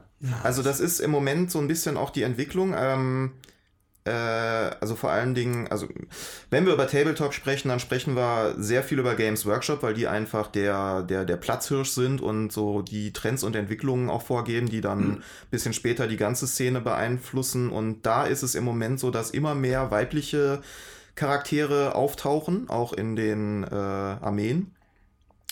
Äh, und man ganz stark merkt auch durch äh, die, die PR-Arbeit und den Support, den die so machen, dass die versuchen, immer mehr weibliche Spieler einzubinden, was aber im Moment halt auch noch so ein, kann man sagen, so ein, so ein, so ein Transformationsprozess ist, der, wo auch also an einigen Stellen ein bisschen knirscht sozusagen. Mhm.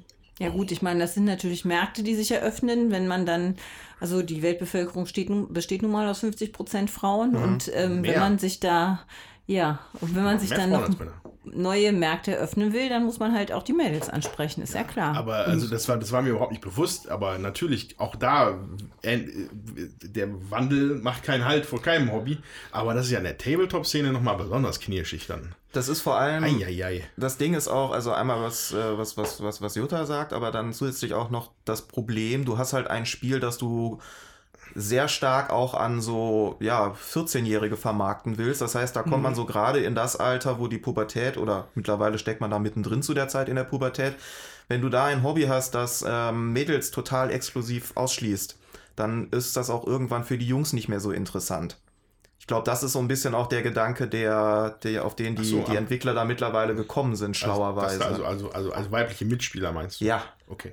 ich denke mal, so, so heiße äh, äh, keine Ahnung, so Fantasy-Plate tragende das Grazien, die das ist, halt nicht geschützt sind durch diese Platte. Äh, das, das ist jetzt auch nicht, was die Frau unbedingt erwartet. Ja, aber das spricht aber dann so, sagen wir mal, so 14-Jährigen ja. durchaus an.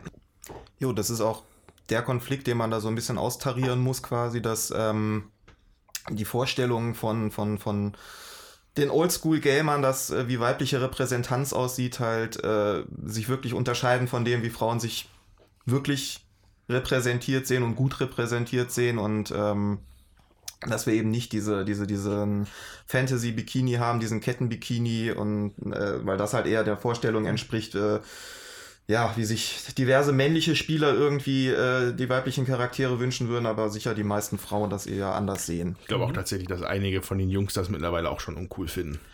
Weil man dann in so eine Schublade gesteckt wird. Ja. Tja, das muss ja auch nicht sein. Ja. Jetzt hat äh, Games Workshop, über die wir gesprochen haben, glaube ich, mit diesem weibliche Zielgruppe ansprechen. Das ist, glaube ich, nur eine Ausprägung von dem, was sie überhaupt machen. Wenn ich höre, von 100 Seiten vielleicht auch auf 10 Seiten zu gehen, haben sie mhm. natürlich auch generell den Ansatz, glaube ich, mehr Leute in dieses Hobby reinzubringen. Ja. Und ich hatte zufälligerweise die Geschäftszahlen von Games Workshop gesehen und das war eine exorbitante Explosion über ja. die letzten Jahre, die, glaube ich, von 150 Millionen Pfund auf 600 Millionen Pfund in fünf Jahren oder sowas gegangen sind. Ist das Hobby so viel breiter geworden oder geben die Leute mehr für aus, die drin sind? Also, äh, was du beschreibst, ist äh, die Entwicklung von Games Workshop in den letzten Jahren, die wirklich ähm, heftig war, kann man sagen. Ähm, wie ich gerade schon gesagt habe, die ganze Szene steht und fällt mit Games Workshop und dementsprechend äh, war das dann auch für die ganze, für den ganzen Markt irgendwie ein guter Push, dass in letzter Zeit Games Workshop da viele Sachen einfach richtig macht. Äh, dadurch, dass sie äh, eine ganz andere PR-Strategie angehen als noch vor ein paar Jahren.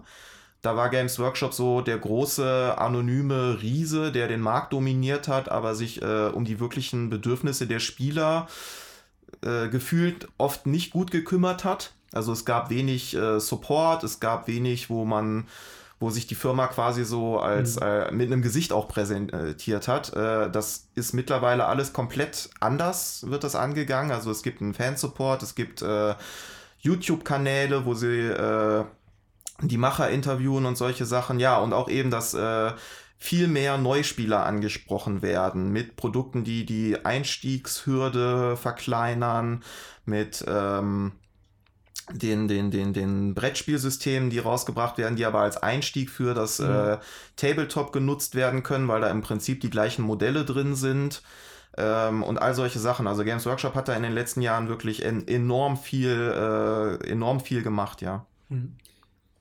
Also ich bewege mich jetzt auf sehr dünnem Eis. Vielleicht müssen wir das gleich auch alles rausschneiden.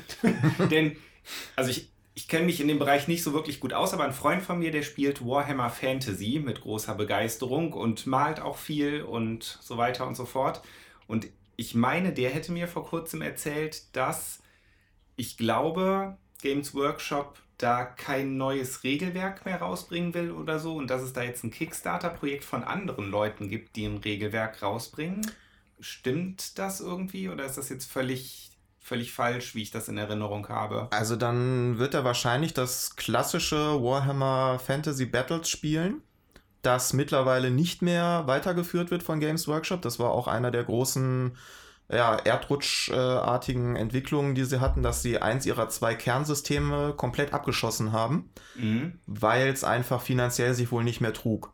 Also Warhammer Fantasy war immer so, äh, hinkte immer so hinter Warhammer 40k her. Das halt das weitaus populärere und, und, und erfolgreichere System geworden ist. Ja. Und äh, das hat GW halt zu dem Schluss gebracht, dass sie irgendwann äh, konsequent diese Welt eingestampft haben. Also die äh, Hintergrundgeschichte wurde quasi zu Ende erzählt.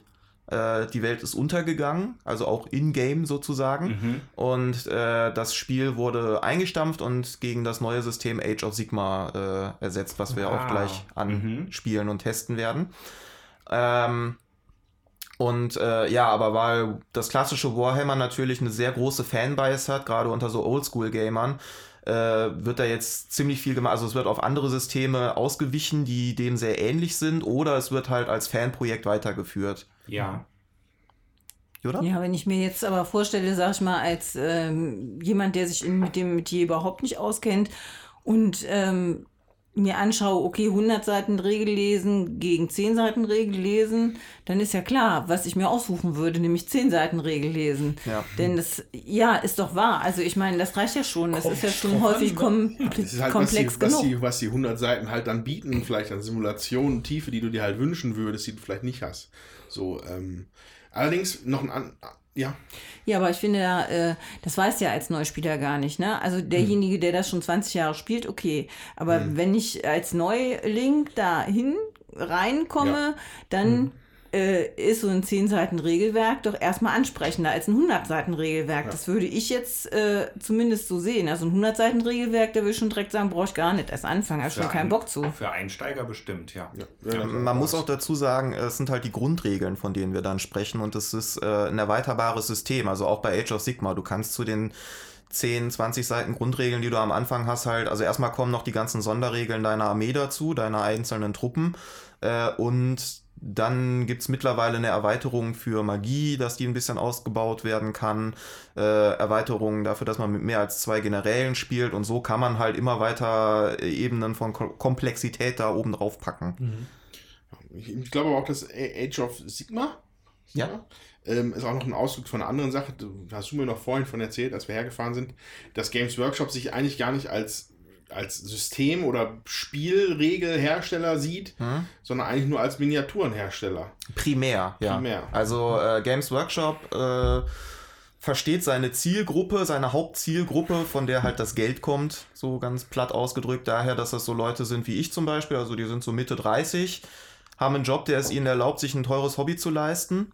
Äh, aber nicht unbedingt die Zeit, das auch wirklich äh, die, äh, so exzessiv auszuleben. Also Games Workshop rechnet gar nicht damit, oder der, der Durchschnittskonsument für Games Workshop ist äh, nicht der, der das irgendwie schon seit Jahrzehnten macht, sondern es ist jemand, der eher sich dafür interessiert, äh, dann mal irgendeine Grundbox kauft, da eventuell ein paar Jahre beibleibt, aber äh, in der Regel das mit einer, nach einer gewissen Weile dann auch wieder bleiben lässt.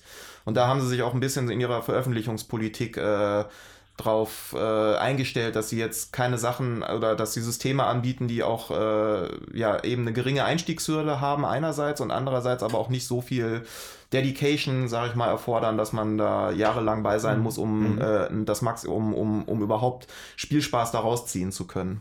Das heißt aber auch, dass meine Hoffnung, dass irgendwann mal schon bemalte Miniaturen gibt, um zu spielen, vermutlich sich nicht so schnell bewahrheiten wird, weil das einfach gar nicht der Markt ist und das, was die Leute haben Ich wollen. glaube, da gibt es aber reichlich Dienstleister mittlerweile. ja, Also, die kenne ich ja. Es gibt Bemalstudios, wo man, äh, wenn man das Problem hat, dass man da selber keine Zeit oder kein, nicht, die, nicht die Fähigkeiten zu hat, dass man das Mhm. quasi auslagern kann.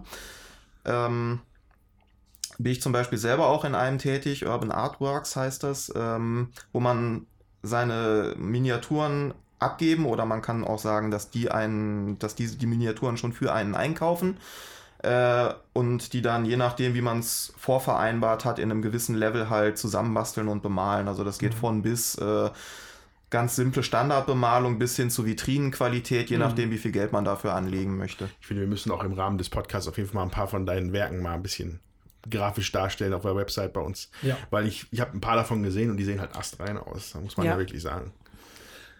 Und jetzt geht es aber doch auf der anderen Seite dann auch, habe ich über besagten Freund mitbekommen, also hallo June, falls du zuhörst.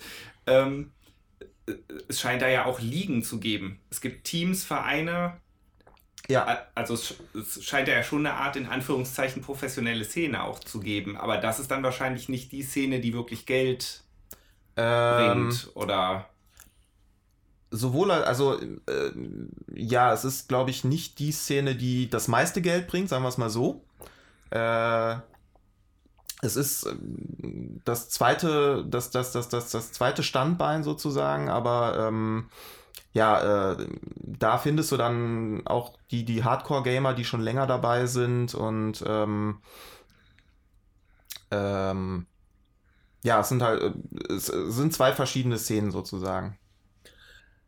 Es gibt ja noch eine ganze Breite von unterschiedlichen Systemen. Games Workshop, Platzhirsch. Äh, wir hatten auch schon so ein bisschen hier gesprochen über X-Wing und Star Wars Armada, was wir auch hier schon mal besprochen haben, was vermutlich schon viel einstiegsfreundlicher ist. Du hast gesagt, es gibt unterschiedliche Größen, die Skirmish-Systeme mit wenig Miniaturen, große Armeen. Vielleicht kannst du uns mal noch so ein paar Alternativen zu Age of Sigma und Games Workshop nennen? Was gibt es noch so alles? Und trifft sich total gut, weil natürlich bei der Marktübersicht, die ich mir hier aufgeschrieben habe, die ersten beiden sind natürlich von Games Workshop. Aber wie gesagt, das ist, äh, wenn man über Tabletop redet, dann muss man über Games Workshop sprechen. Äh, das ist halt einmal Warhammer 40.000, das ist halt äh, das andere große System von Games Workshop neben Warhammer Fantasy, beziehungsweise jetzt Age of Sigma. Das ist ein Science-Fiction-System, das in der sehr weiten Zukunft spielt. Also 40.000 ist wirklich die Jahreszahl, um die es da geht. Sprich, es spielt im 41. Jahrtausend.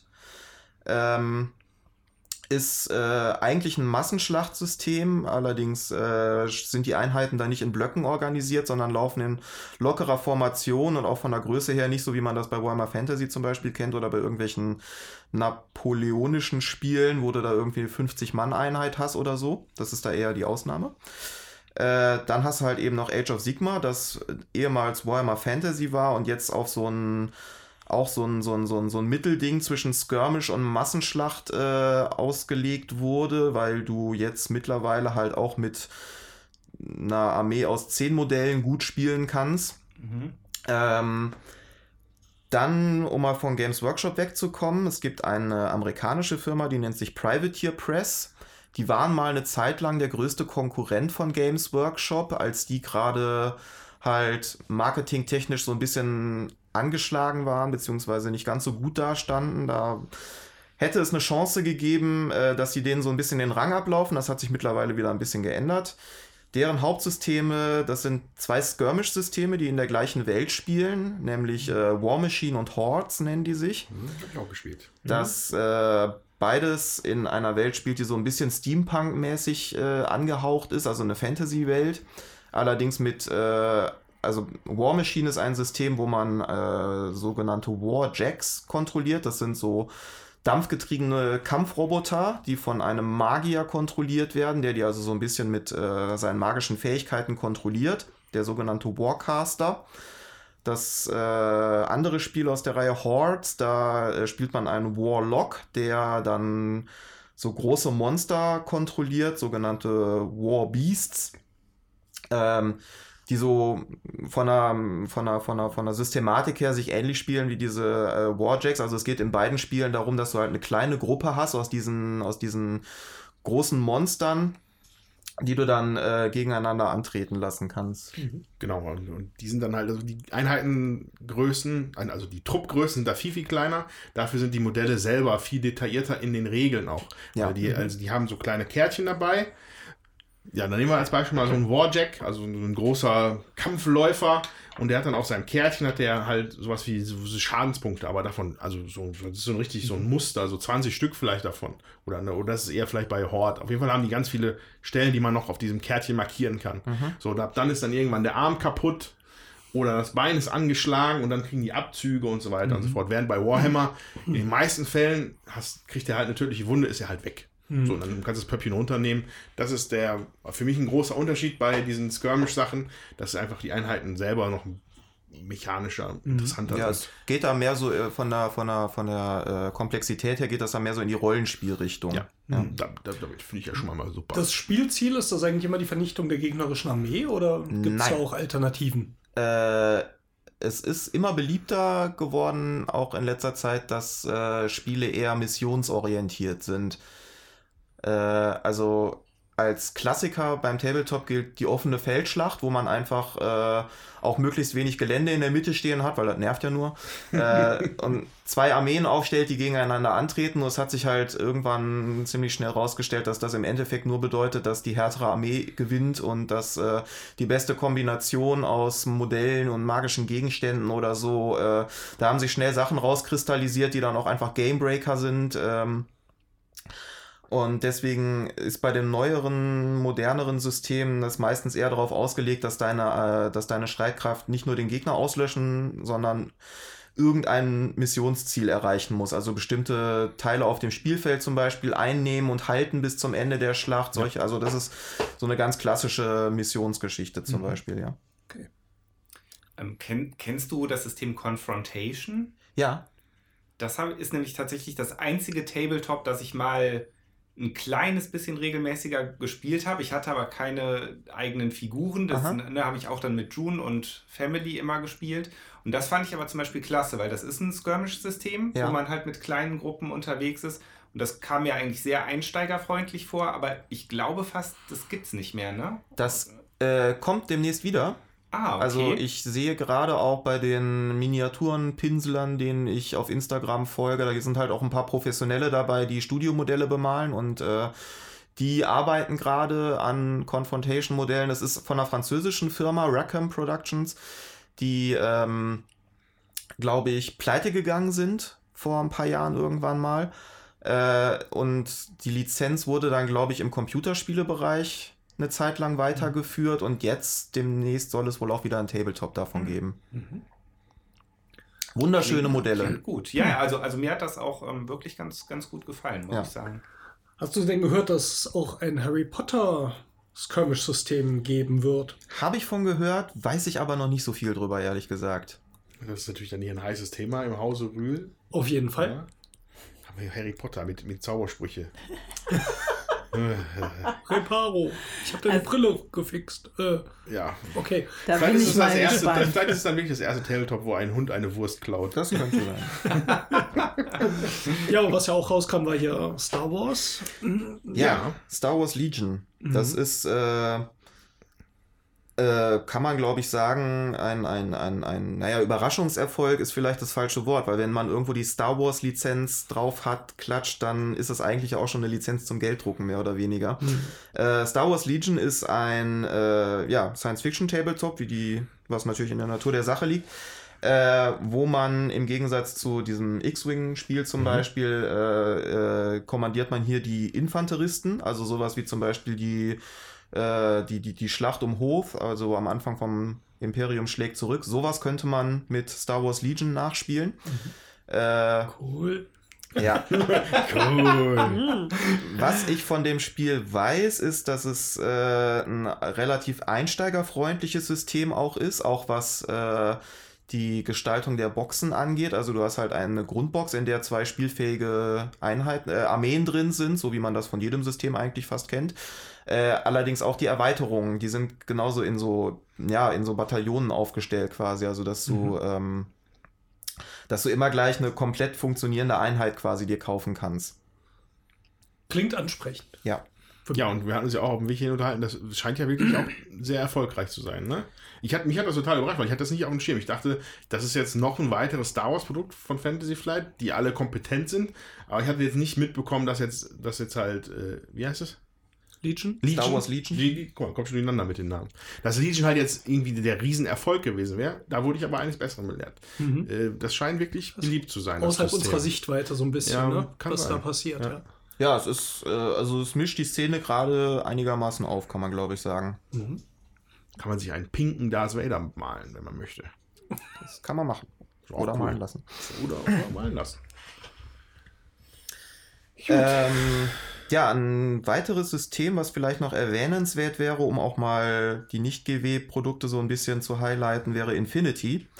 Das ist ein spanisches Spiel vom Hersteller mhm. Corvus Belli, äh, das in einem Science-Fiction-Universum spielt, das jetzt nicht so weit in der Zukunft fliegt wie Warhammer 40k, äh, aber schon weit genug, als dass man da auch mit Aliens und mit Kampfrobotern und so zu tun hat. Alles in einem ziemlichen Manga-Stil gehalten. Was ein bisschen komisch ist bei einer spanischen Firma, aber na gut, die, also der Stil ist ja mittlerweile auch international übergreifend. Äh, und das ist ein Skirmish-System, also sprich, man spielt auch wieder mit kleineren Einheiten. Das ist sehr stark auf Missionen ausgelegt. Also es äh, kann bei einem Match auch mal darum gehen, gar nicht, dass man, dass man überhaupt nicht den Gegner ausschalten soll, sondern dass es darum geht, dass man ein, seine Computeranlage hackt. Sowas mhm. zum Beispiel. Okay. Äh, hat ein sehr komplexes Regelsystem im Gegensatz zu vielen anderen Spielen. Äh, sind die wirklich mehr auf Komplexität ausgelegt, was man schon daran sieht, dass die Grundregeln für den Spieler so in Schritten erklärt werden. Also du bekommst in der Grundbox, die du dir holst, so eine äh, ein, ein, ein Regelheft, in dem quasi dir so mit kleineren Spielen äh, nahegebracht wird von Anfang an, wie so die Grundmechaniken ablaufen und du lernst immer nur eins nach dem anderen, weil die wohl schon gemerkt haben, wenn die einem Anfänger sofort mit dem kompletten Regelsystem ankämen, das wäre einfach viel zu komplex. Mhm. Ähm, was äh, das Spiel extrem ansprechend macht, auch für erfahrene Spieler, ist die Tatsache, dass es da nicht so eine strikte Trennung von Zügen gibt. Also sprich, äh, die meisten Tabletops laufen halt immer noch nach diesem I go, you go Prinzip ab. Also erst ist der eine Spieler dran und dann der andere. Bei Infinity mischt sich das so ein bisschen, weil im Grunde der eine Spieler auf jede Aktion des anderen reagieren kann. Also sobald du eines deiner Modelle bewegst, und du bewegst es in die Sichtzone eines Gegners hinein, hat der erstmal die Möglichkeit darauf zu reagieren, sprich zum Beispiel mhm. zu schießen oder so. Das bedeutet, das Spiel Schon. ist extrem taktisch, hangelt sich sehr stark auch an den, den, den, den, den ähm, Geländebedingungen ab. Also Deckung ist König in dem Spiel. Äh, ein Spielfeld, wo man von einer Ecke zur anderen gucken kann, gilt als broken, weil das einfach äh, dir keine Möglichkeit gibt, dich irgendwo zu verstecken oder so. Äh, und du hast halt ganz oft diese, ja, diese John Woo-Situation, dass halt Leute mit äh, aufeinander zielen und man jetzt äh, nur darauf wartet, wer macht den ersten Schritt und dann geht halt das Geknalle los sozusagen. Mhm. Ja, aber wenn du da jetzt zum Beispiel den Auftrag hast, einen Computer zu hacken, ähm, ist das dann, also muss man sich Spiel, spielmechanisch dann vorstellen, dass man einen bestimmten Punkt erreichen muss, wo halt der Computer steht? Du oder? hast einen Hacker, den musst du unbeschadet an eine Konsole dran führen auch und gucken, dass er während er da seinen Job macht auch äh, nicht irgendwie mhm. abgeknallt wird oder so. Okay, also ich hatte jetzt schon gedacht, dass es da vielleicht dann auch nochmal so eine andere Ebene gibt, wie bei Shadowrun mit den ähm, Deckern, aber sowas gibt es dann nicht. Ähm, nee, also wie genau das dann regeltechnisch abgehandelt wird, weiß ich ehrlich gesagt auch nicht, weil soweit habe ich es noch nicht ausprobiert vom System her. Äh, aber Shadowrun ist eigentlich ein ganz gutes Stichwort, was du sagst, weil es halt auch vom Hintergrund her ist. Infinity äh, wird, wird so beschrieben, dass es da halt verschiedene Fraktionen gibt, die alle einigermaßen im Clinch miteinander sind. Es gibt aber keinen offenen Krieg. Deswegen haben wir auch nicht diese großen Schlachten mit Massenarmeen, sondern eher diese kleinen Skirmish-Missionen, weil es da halt eher um so Spionagesachen geht. Also da kommt auch dieser Shadowrun-Aspekt mhm. halt wieder rein. Ne? Ja. Das klingt jetzt so ein bisschen so, äh, erinnert mich an Imperial Assault. Ich weiß nicht, ob du das mal gespielt hast. Ähm, ist hier auch von Fantasy Flight Star Wars. Ähm, ist allerdings wieder eher so, sieht erstmal so ein bisschen wie so ein Dungeon Crawler aus wie Descent. Das heißt, du hast äh, Floorplans, die wieder in äh, Vierecke unterteilt sind. Aber trotzdem hast du auch diese, du musst bestimmte Punkte erreichen, du musst äh, ja Konsolen hacken und so weiter. Ansonsten ist es halt auch ein Kampfsystem mit. Ich weiß gar nicht, wie viele Miniaturen auf jeder Seite. Die Spieler haben jeder einen Helden und das Imperium hat ein bisschen mehr. Mhm. Ähm, Insofern auch asynchron ist das vielleicht auch ein Unterschied, wo man jetzt diese Trennung macht zwischen den Brettspielen, dass ähm, es jetzt nicht einen, ich sag mal, Gegner gibt, der für mehrere Spieler spielt, sondern du immer dieses, ja, beide sind mit der gleichen Armee oder mit dem gleichen System am Spielen mhm. ausgestattet ist. Ist das äh, dann noch, gibt sowas überhaupt, dass einer anders spielt als der andere bei so einem Tabletop? Ähm, naja, also es gibt verschiedene äh, Arten, wie man Tabletop spielen kann. Halt einmal in dem ganz strengen äh, Turnierumfeld, wo Armeen auf jeden Fall ausgeglichen sein müssen, wo halt anhand der mhm. Punktwerte geguckt wird, dass die von der Spielstärke her gleich sind, äh, wo sich ziemlich sklavisch an die Regeln gehalt, äh, gehalten werden muss auch, damit es halt äh, einen Standard gibt, der vergleichbar ist in einer Liga. Es gibt aber auch das narrative Spielen, wo es dann eher darum gehen kann, dass man halt Geschichten nachspielt, äh, wo dann natürlich auch entsprechend mal eine, äh, eine Seite des Konfliktes irgendwie ganz klar die Überhand haben kann. Mhm. Und wo es eben darum geht, das auszuspielen, dass halt der Verteidiger sozusagen ja nur um sein Leben kämpft und irgendwie nur so und so lange durchhalten muss, zum Beispiel. Ähm, und wo es nicht so ganz auf Balancing ausgerichtet ist, sondern eher auf die Dramatik und auf mhm. eine, ja, eben darum eine Geschichte zu erzählen. Mhm. Aber trotzdem haben beide Seiten die gleichen Regeln. Das, ja, da, ja. das schon, ja. Mhm. Wobei ich glaube, dass da bei, äh, bei War Machine und Hordes, ja. da, die sind, unterscheiden sich ein bisschen in den Regeln. Und ich, die Systeme kann man ja eigentlich kombinieren, glaube ich. Und aber, also in Regeln, wie diese Sachen kontrolliert werden, die, die laufen irgendwie anders. Mhm. Weil irgendwie bei den, das ist, und auch nicht nur vom Namen her. Also du hast ja diese Kontrollfunktion von den Magiern für die Warjacks und diese Beaster funktionieren, glaube ich, über Wut oder ja. so, da heißt das Ding. Und wie das zwischen den mhm. Modellen hin und her fließt, ist da ein bisschen unterschiedlich. Okay. Wenn ich mich richtig erinnere. Ja, also es ist so, dass äh, bei, bei, bei, bei äh, War Machine, da generiert dein Warcaster, also dieser dein General sozusagen, mhm. der generiert eine gewisse Anzahl an Punkten in jeder Runde und diese Punkte kann er auf seine Warjacks verteilen, äh, um die quasi anzutreiben. Also das ist so deren ja. Fuel. Darauf laufen die. Ähm, und damit können sie dann halt Sonderaktionen äh, ausführen. Während bei Hordes das genau andersrum läuft, da generieren deine Monster, die du kontrollierst, die Punkte. Der, die musst du, glaube ich, runternehmen, der, damit die nicht ausrasten. Genau, der Warlock muss diese Punkte von den Monstern abziehen, also sozusagen, äh, ja, farmen. Ähm, weil wenn die Monster zu viele von diesen Punkten sammeln, dann ticken die irgendwann aus. Das ist ja. deren, deren Rage, das ist deren Wut. Äh, einerseits stachelst du die Monster dazu an, dass sie Wut produzieren, weil das ist deine, deine, deine magische Grundsubstanz quasi, aber andererseits, wenn sie zu viel davon haben, dann mhm. verlierst du halt die Kontrolle über die. Und dadurch spielen sich die beiden Systeme ein bisschen unterschiedlich, weil das eine ist halt Ressourcenmanagement und das andere ist Risikomanagement. Ja. Klingt sehr interessant. Ja. Also es hat auch mir immer wahnsinnig Spaß gemacht, aber ich war unglaublich schlecht da drin. Wenn wir mit dem ähm, Überblick soweit durch sind, hätte ich ja jetzt schon Bock, auch mal was zu spielen. Mhm. Ich habe gehört, du hast uns was mitgebracht. Ja, wir werden eine kleine Runde Age of Sigma spielen. Yay! Dann würde ich doch sagen, lass uns das jetzt mal machen. Alles klar, bis gleich.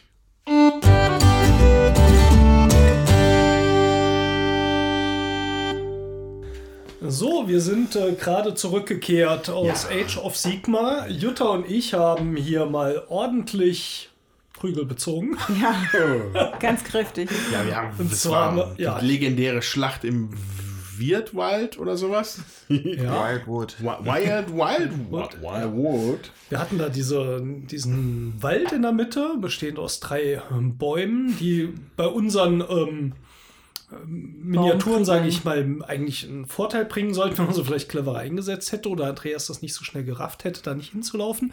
Plus, wir hatten diese Tryaden äh, und so ein großes Baumwesen plus eine. Ein Ent mit einem so ein, riesigen Schwert. So eine Hexe noch, die dabei ist. Ähm, muss ja. ich mal zwischenfragen, darf man die Figur Ent nennen oder ist Ent geschützt? nee, ich nehme an, dass das ist geschützt. Also ich habe NTM noch nicht gesehen. Insofern. Nicht. Es steht noch niemand vor der Tür, der Geld eintreiben will. Ja, Insofern. Das ist ja noch nicht veröffentlicht. Was aber lustig ist, Games Workshop hat vor einiger Zeit äh, angefangen, alle Modelle, die so klassische Fantasy-Namen haben, wie Orks zum Beispiel, umzubenennen und den Namen zu geben, die so ein bisschen da so ähnlich klingen. Also die Orks heißen jetzt Schmork. Zum Beispiel. Schmorks. Mhm einziger Grund, damit sie sich das patentieren lassen können, ja. also wegen Copyright. Ja, ja oh, okay. da sind sie auch immer heiß drauf. Abgesehen, okay. davon, abgesehen, davon, haben Games Workshop, glaube ich, die Herr der Ringe-Lizenz. Hatten ja. sie zumindest mal. ja. eine Zeit lang, ja. Ja, uns gegenüber standen Pink Horrors, das so typisch Warhammer-Ding. So, so Dämonen. Dämonenmonster aus, von meinem Zauberer beschwört.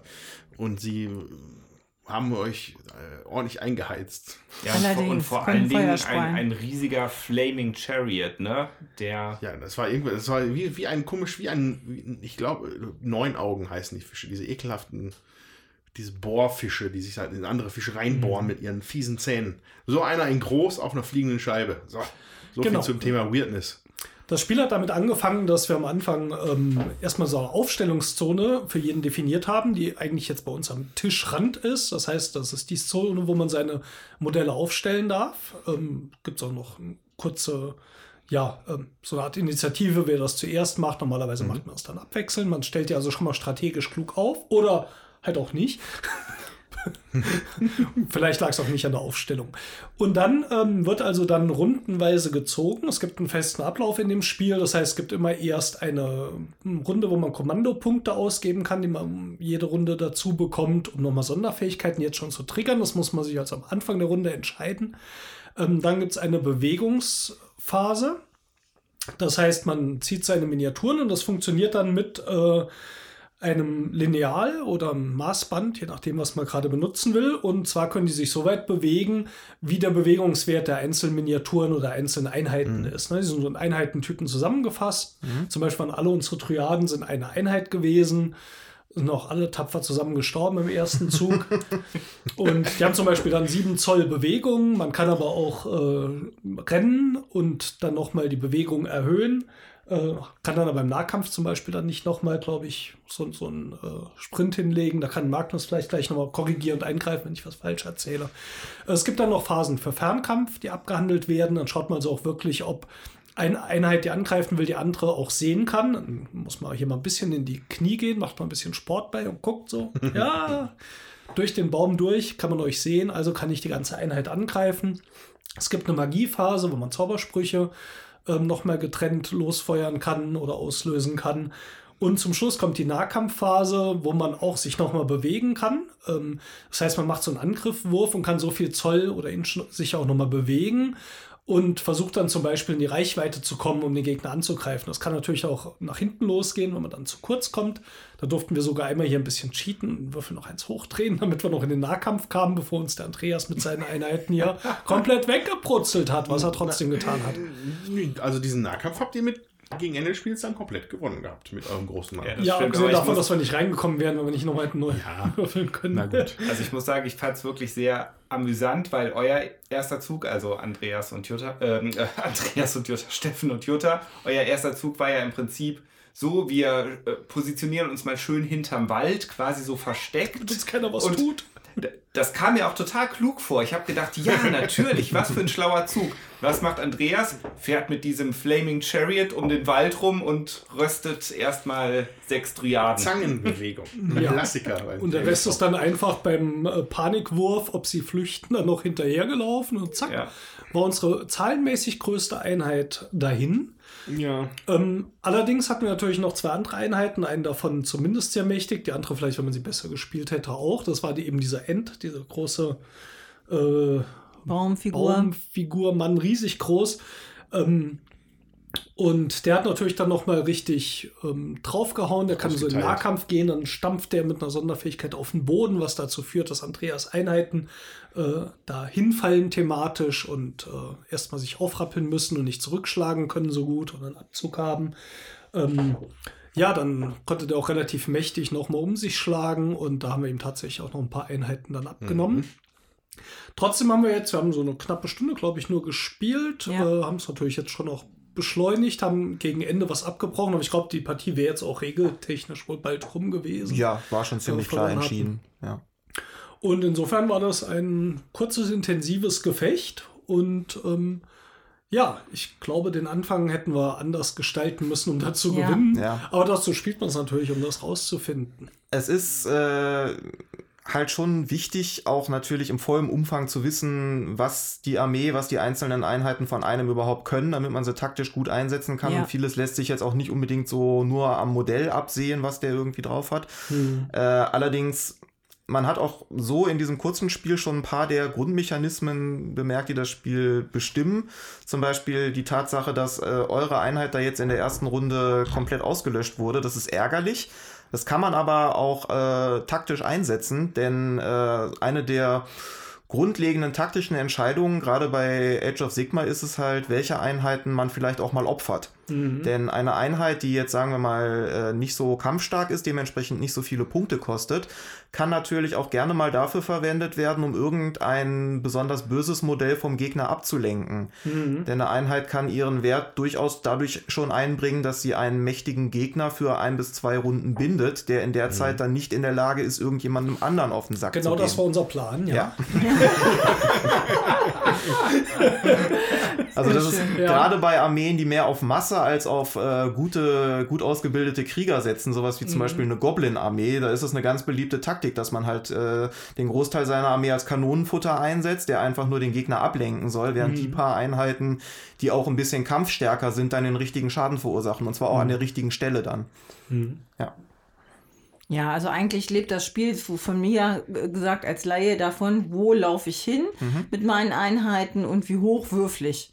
So, also es ist schon ein sehr würfellastiges Spiel und entweder habe ich Würfelglück oder Würfelpech. Ähm, beim Kampf, das macht sich deutlich bemerkbar auf jeden Fall. Ja. Also ist jetzt nicht, dass man mit einer starken Einheit, die jetzt in den Nahkampf kommt, äh, das heißt, man trifft den anderen auch. Andererseits hat dieses Ich bewege mich natürlich schon, das hat man ja bei uns gemerkt, taktische Implikationen. Das mhm. heißt, wir sind am Anfang ein bisschen ins offene Messer gerannt. Klar, wir haben uns jetzt auch nicht so viel Zeit genommen, die ganzen Sonderfähigkeiten durchzugucken. Ich denke, es macht auch Sinn, beim ersten Mal das einfach auch ein bisschen auszuprobieren und kennenzulernen. Ähm, aber dieses, wie weit gehe ich überhaupt mit meinen Einheiten und in welche Range, in welchen Abstand begebe ich mich, weil der andere natürlich auch dann andere Fähigkeiten hat, manövrierst du natürlich viel. Das heißt, das, es geht über das Bewegen natürlich weit hinaus. Mhm. Ähm, während ich bei dir bin, der Kampf kann natürlich durch einen entsprechenden Glücksfaktor halt trotzdem auch mal nicht klappen. Allerdings ist das Würfelsystem schon so gemacht, ähm, dass insgesamt pro Angriff, pro Einheit, also mindestens drei Würfel immer gewürfelt werden. Mhm. Das heißt, das gleicht sich auch schon, glaube ich, so ein bisschen aus. Ähm, und zwar funktioniert der Kampf so, man schaut erstmal beim Angriff, trifft man den anderen. Der Angriff geht da überhaupt in die richtige Richtung. Dann würfelt man nochmal auf einen Wert, ob man den Gegner verletzt. Und der Gegner hat dann nochmal einen äh, Rettungswurf nochmal, um den Schaden nochmal abzuwehren. Das heißt, also ich kann natürlich, ich bin jetzt kein Mathematiker, ähm, aber ich glaube, da hat man doch schon, ähm, das ist nicht ein Wurf und du hast eine 1 oder eine 6, dann triffst du oder triffst du nicht. Ich glaube, das hat schon eine gewisse Balance. Aber es hat natürlich auch einen Glücksfaktor ja. drin, klar. Ja, genau, also das ist genau das Richtige. Also du, über diese drei Würfe, die natürlich aber auch immer gegen unterschiedliche Werte sind. Ne? Mhm. Also einer, der wirklich gut zuschlagen kann, der, bei der, der will halt verwunden schon bei einer 2 oder wenn die Waffe besonders stark ist. Mhm. Und genauso zählt der ab, ab der Rüstungswurf oder der Abbau von dem Angegriffenen ist auch unterschiedlich. Hast du da denn dein, dein dicker Baummann hatte halt eine Rüstung von 3, also 3 plus. Das heißt, mhm. der würfelt halt von der 3, äh, 3 bis 6 baut er ab. Bei mir hat er alles zum Beispiel nur eine 5 plus. So, und das, das, ich mhm. glaube, das ist halt, dass es so viele Würfe sind, das, das mittelt das Ganze so. Genau. Ja. Ähm, aber die Einheiten haben halt trotzdem klare Vor- und Nachteile in bestimmten ja. Situationen. So, also es ist halt so ein bisschen das gemanagte, ein gemanagtes Glücks, Glückselement. Mhm. Und äh, an diesen Stellen setzen halt aber dann auch noch viele Sonderregeln ein. Also Sachen wie, dass man tödlichen Schaden verursacht, den kann man dann zum Beispiel nicht mehr abbauen. Mhm. Oder wenn du, das hatten meine Jungs da ganz viel, wenn ich eine Eins würfel, das sind ja alles so komische Dämonenviecher. Und bei der Eins passieren halt unvorhergesehene Dinge. So, wenn ich also eine Eins gewürfelt hätte, werden halt auch noch. Also da sind halt schon Sachen mit auf jeden Fall noch dran getackert an dieses reine Würfelsystem, mhm. die das Ganze nochmal erheblich abwechslungsreicher machen. Ich möchte noch mal auf die Gestaltung der Sachen zurückkommen. Wir hatten mhm. ja diese Baumwesen, die ja äh, sehr filigran, sage ich jetzt mal, gestaltet waren. Also der Magnus hat ein paar Sachen mitgebracht, die sind im Urzustand grau. Mhm äh, und müssen wohl dann noch zusammengeklebt werden. Und dann hatte ein paar halb bemalt, sage ich jetzt mal, von den Bäumen. Die waren dann erstmal nur so hell eingesprüht und dann gab es aber schon Bäume und auch Miniaturen, die total fertig angemalt waren. Das sieht natürlich mega cool aus. Also da muss ich mhm. sagen, das ist, macht, glaube ich, finde ich, die Hälfte von dem Spielspaß aus, mhm, wenn ja. diese Dinger, also diese Figuren äh, schön angemalt sind. Das bringt mhm. total viel Atmosphäre rein und ähm, da muss ich sagen, das macht es für mich, die ich ja solche Sachen jetzt in der Regel nicht spiele, aber da jetzt halt heute äh, auch noch mal mehr kennengelernt habe, macht für mich dann auch einen Reiz aus, dass sie so hübsch sind. Mhm. Ja, also wenn die jetzt nur grau äh, mhm. gewesen wären, das finde ich, da geht viel von der Atmosphäre verloren. Ja, definitiv. Mhm. Da wollte ich dich auch nochmal fragen, Magnus, jetzt die Dryaden zum Beispiel, die waren ja dann auch teilweise hatten die noch äh, dann Eulen mit mhm. der, an der Figur sitzen und so. Ähm, inwieweit sind diese Figuren vorgegeben und inwieweit hast du die jetzt selbst zusammengestellt? Also inwieweit sind die individuell? Das kommt ganz auf den Bausatz an. Also es gibt welche, die sind total variabel und haben extrem viel Sonderklimbim, sage ich mal, den man so dran kleben kann. Es gibt auch welche, die sind in ihrem Look relativ festgelegt. Meistens bei den normalen Einheiten hat man das so, dass äh, bei diesen neueren Plastikbausätzen, vor allem von Games Workshop, aber auch bei anderen Herstellern ist das äh, gang und gäbe, dass man dann bei der Einheit immer so einen Wust an Sachen dabei hat, wie zum Beispiel irgendwelche Beutel oder irgendwelche kleinen Messer oder so, die man nochmal an beliebigen Stellen ja. äh, an den Modellen anbringen kann, um die so ein bisschen individueller zu gestalten. Mhm.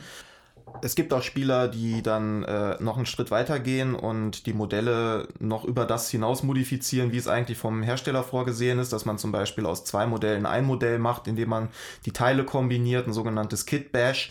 Mhm. Äh, und dass man ja im Grunde genommen auch äh, komplett eigene Modelle sich quasi aus dem bestehenden erschaffen kann. Ja. Ja, also das, das, erinnert mich auch gerade daran, ohne dass ich jetzt wusste, dass es ein Kit Bash ist. Mhm. Ich habe mir einen für meine Space Marines Armee, also ich habe eine kleine Auswahl für 40k zu Hause, habe ich mir ein Modell gebastelt, das waren also auch zwei verschiedene Armeen tatsächlich. Ich hatte einen Space Marine Commander mit so Nahkampfklauen. Da habe ich mir von einem anderen, ich glaube, das waren diese, diese Hexenjäger-Leute, das waren so zwei so Cherubim, die so einen Mantel hochhalten. Ja. Den habe ich halt dann hinten dran gefriemelt an den Space Marine mit Green Stuff, das mhm. ist so mhm. eine Modelliermasse, festgemacht. Und das war so mein Projekt damals. Äh, fand ich dann eigentlich ganz nett. So. Und man kann sich auch mal Ohrköpfe bei anderen Leuten leihen, die man dann mal sich auf die Base klebt mit Blut ja. drumherum. Mhm. auch de, eins der beliebtesten Einzelteile, die man immer gebrauchen kann, Schädel. Schädel. Ja. Schädel sind immer gut.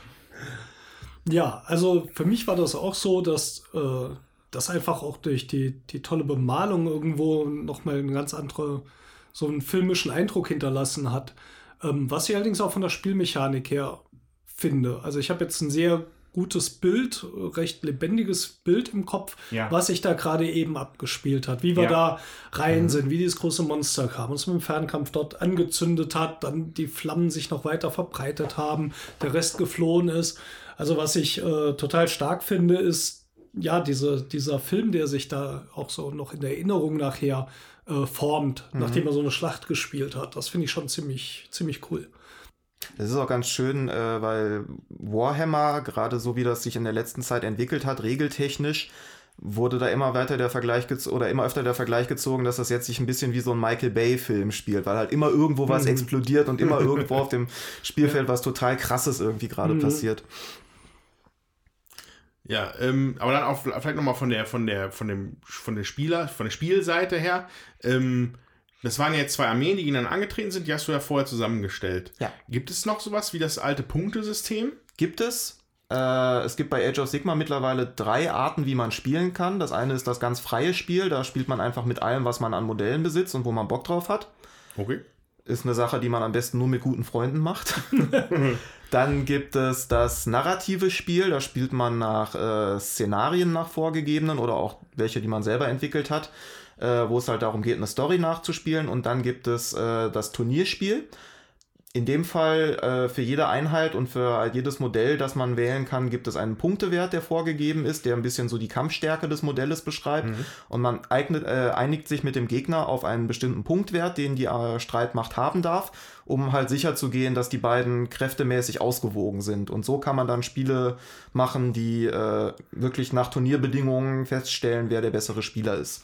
Und das ist, das ist tatsächlich auch eine Sache, die ich immer gerne hatte bei Warhammer 40k, als ich es gespielt habe, weil es hat noch so ein bisschen was vom Deckbau von Magic oder so. Ja. Also du hast halt die, diese, du hast diese, diese Bedingungen, die du erfüllen musst, aber wie du das jetzt ausstaffierst und bis auf den letzten Punkt noch ausreizen kannst, mhm. und dann nimmt der noch eine Granate mit. Dafür nehme ich den mit dem Flammenwerfer weg oder so. Genau. Das hat mir immer Bock gemacht. Also, so ein bisschen Kleinkram, aber das fand ich immer super. Das, das, das Aufbauen der Armee ist auch ein Teil, der bei vielen Spielern so 50 Prozent ihrer Spielzeit quasi äh, in hm. Anspruch nimmt. Ja. Also alleine das Planen der, der, der, der Streitmacht, wie soll sie aufgebaut sein? Mhm.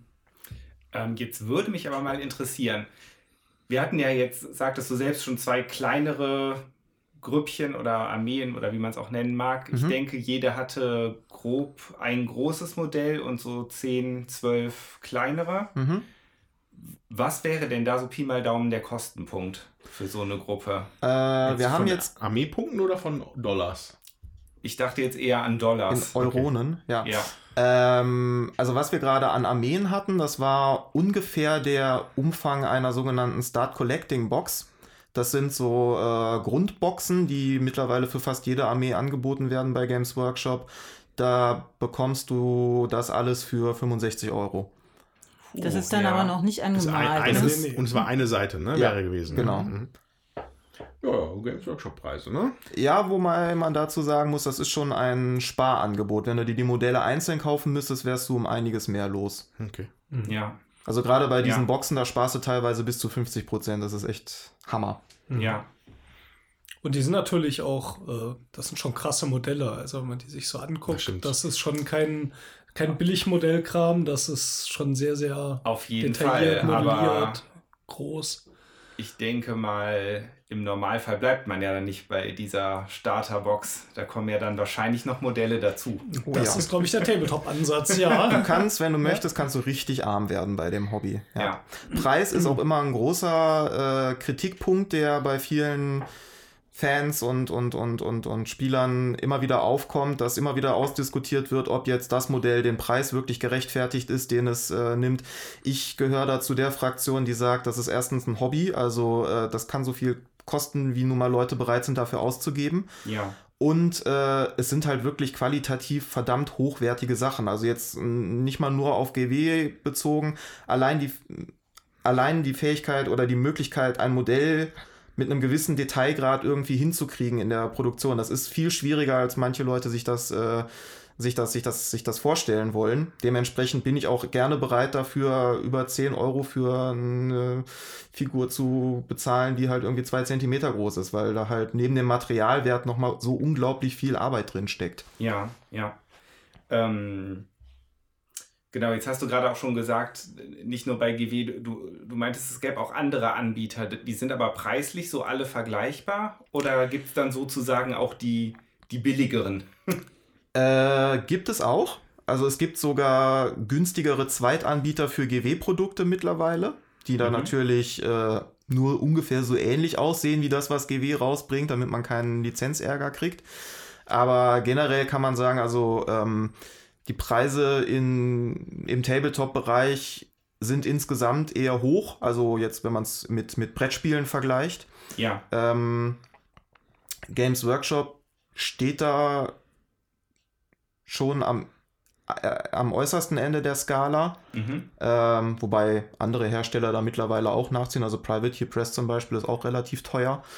Ähm, äh, ja, es gibt aber wie gesagt auch noch so Billiganbieter, will ich es mal nicht nennen, aber man merkt dann auch schon an der Qualität der Modelle, dass Mhm. äh, da weiß man dann, wo der günstigere Preis herkommt. ja, Ja. ja, ja, irgendwo muss gespart werden. Ja. Ist ja klar. Mhm. Also du hattest jetzt aber die Originalmodelle, weil ich fand gerade bei diesem Baumwesen, Wesen, sag ich mal, die waren ja sehr filigran Mhm. gehalten und wenn da jetzt was runterfällt, sag Mhm. ich mal, da, das geht ja schon auch kaputt, oder? Ja, also das ist der große Vorteil, dass Games Workshop mittlerweile fast nur noch in Kunststoff produziert. Kunststoff ist halt einigermaßen robust bzw. flexibel. Da können diese ganzen kleinen filigranen Stellen, die jetzt auch viel mehr an den Modellen dran sind als früher, die brechen halt nicht so leicht ab, aber ist äh, trotzdem auch ein großer Kritikpunkt, den Leute bei den neueren Games Workshop Modellen anbringen, dass die teilweise nicht mehr so wirklich fürs Spiel gedacht sind, weil du die auch schwer transportieren kannst, wenn du irgendwie ein Modell hast, das äh, ein riesiges Paar Flügel hat oder so. Die kannst du, das kannst du nicht einfach so in den Koffer stecken oder irgendwas, da wird irgendwas abbrechen.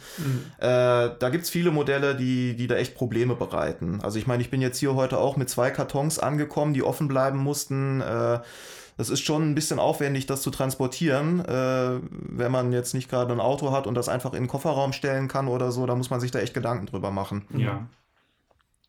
Das auch, ist auch ein großer Zweitmarkt. Äh, irgendwelche Transportkoffer. Transportkoffer und Ja. Schaumstoffeinlagen für, Ja. für Modelle. Mhm. Gibt es auch schlaue Lösungen mittlerweile, wie dass man die Unterseite der Modelle mit Magneten bestückt äh, und dann im Transportkoffer einen Ja. Boden hat, der magnetisiert ist, sodass man, wenn man den Koffer aufrecht irgendwo hinstellt, sicher sein kann, dass die Modelle nicht umfallen Ja. Mhm. und Das ist ja mal eine coole Idee. Es gibt unglaublich viel mittlerweile an so Zweitmaterial, das einem einfach so das Hobbyleben ein bisschen erleichtern soll. Da gibt es auch ein ganz, also es, da hat sich ein eigener Markt draus entwickelt eigentlich. Dabei habe ich schon mal überlegt, ob ich mir für Descent, wo auch einiges an Modellen zusammenkommt, Mhm. mal so, ein, so eine große Anglerkiste kaufe. so eine Pla- mit ganz vielen Schüppchen Ja. und Schild und Schublädchen.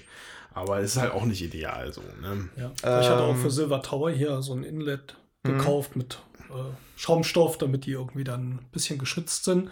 Aber dann brauchst du natürlich auch schon wieder zwei Boxen, weil Ja. Die nimmt halt wieder zusätzlich Platz weg. Ähm, aber sonst einfach schade, auch wenn man sich die Arbeit macht und die Sachen bemalt, wenn man die halbe Silver Tower Box mal bemalt, Liv und ich. Ähm, natürlich schade, wenn die dann irgendwie kaputt gehen, weil sie irgendwo ja. rumfliegen. Ja. Mhm. Das stimmt. Ja.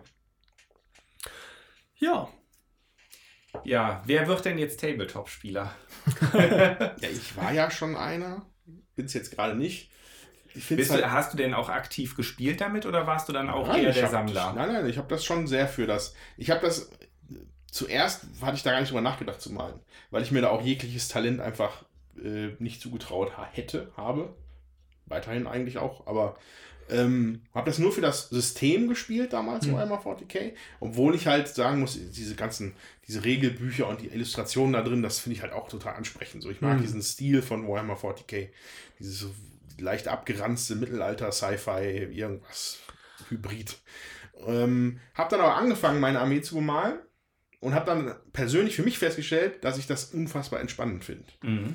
Also ja. wenn ich mich da mit so einem Püppchen da hinsetze und dann wird das ein bisschen angepinselt und hier noch ein bisschen und da noch ein bisschen, finde ich super. Würde ich gerne viel mehr Zeit für haben.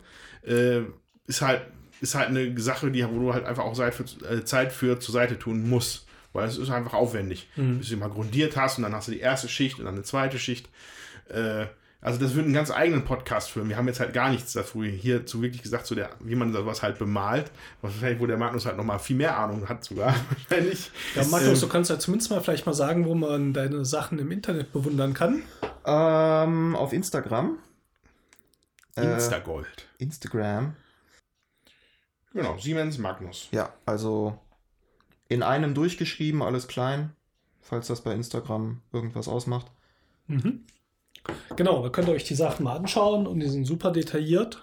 Und, also von äh, mir kriegst du ein Follow. Danke. ja, ansonsten zum Thema Tabletop. Also ich habe tatsächlich äh, Armeen. Ich habe einerseits Warhammer einiges, was ich aber mehr benutzt habe fürs Warhammer Rollenspiel. Fantasy dann aber auch. Warhammer Fantasy, ja. genau. Und ich hatte damals tatsächlich Herr der Ringe. Äh, auch als das mal so ein bisschen günstiger zu kriegen waren, auch bemalt teilweise auf Ebay gekauft, wobei das Herr der Ringe-System jetzt, glaube ich, nicht so spielerisch cool war. Aber ähm, das da haben sie aber auch überarbeitet, tun. meine ich. Also das ist letztens neu rausgekommen. Habe ich allerdings ah, ja. regeltechnisch nicht viel zugehört, wie das so ist. Ich glaube, es hat ein, zweimal gespielt. Es hatte einen anderen Fokus, finde ich, als, als jetzt Warhammer.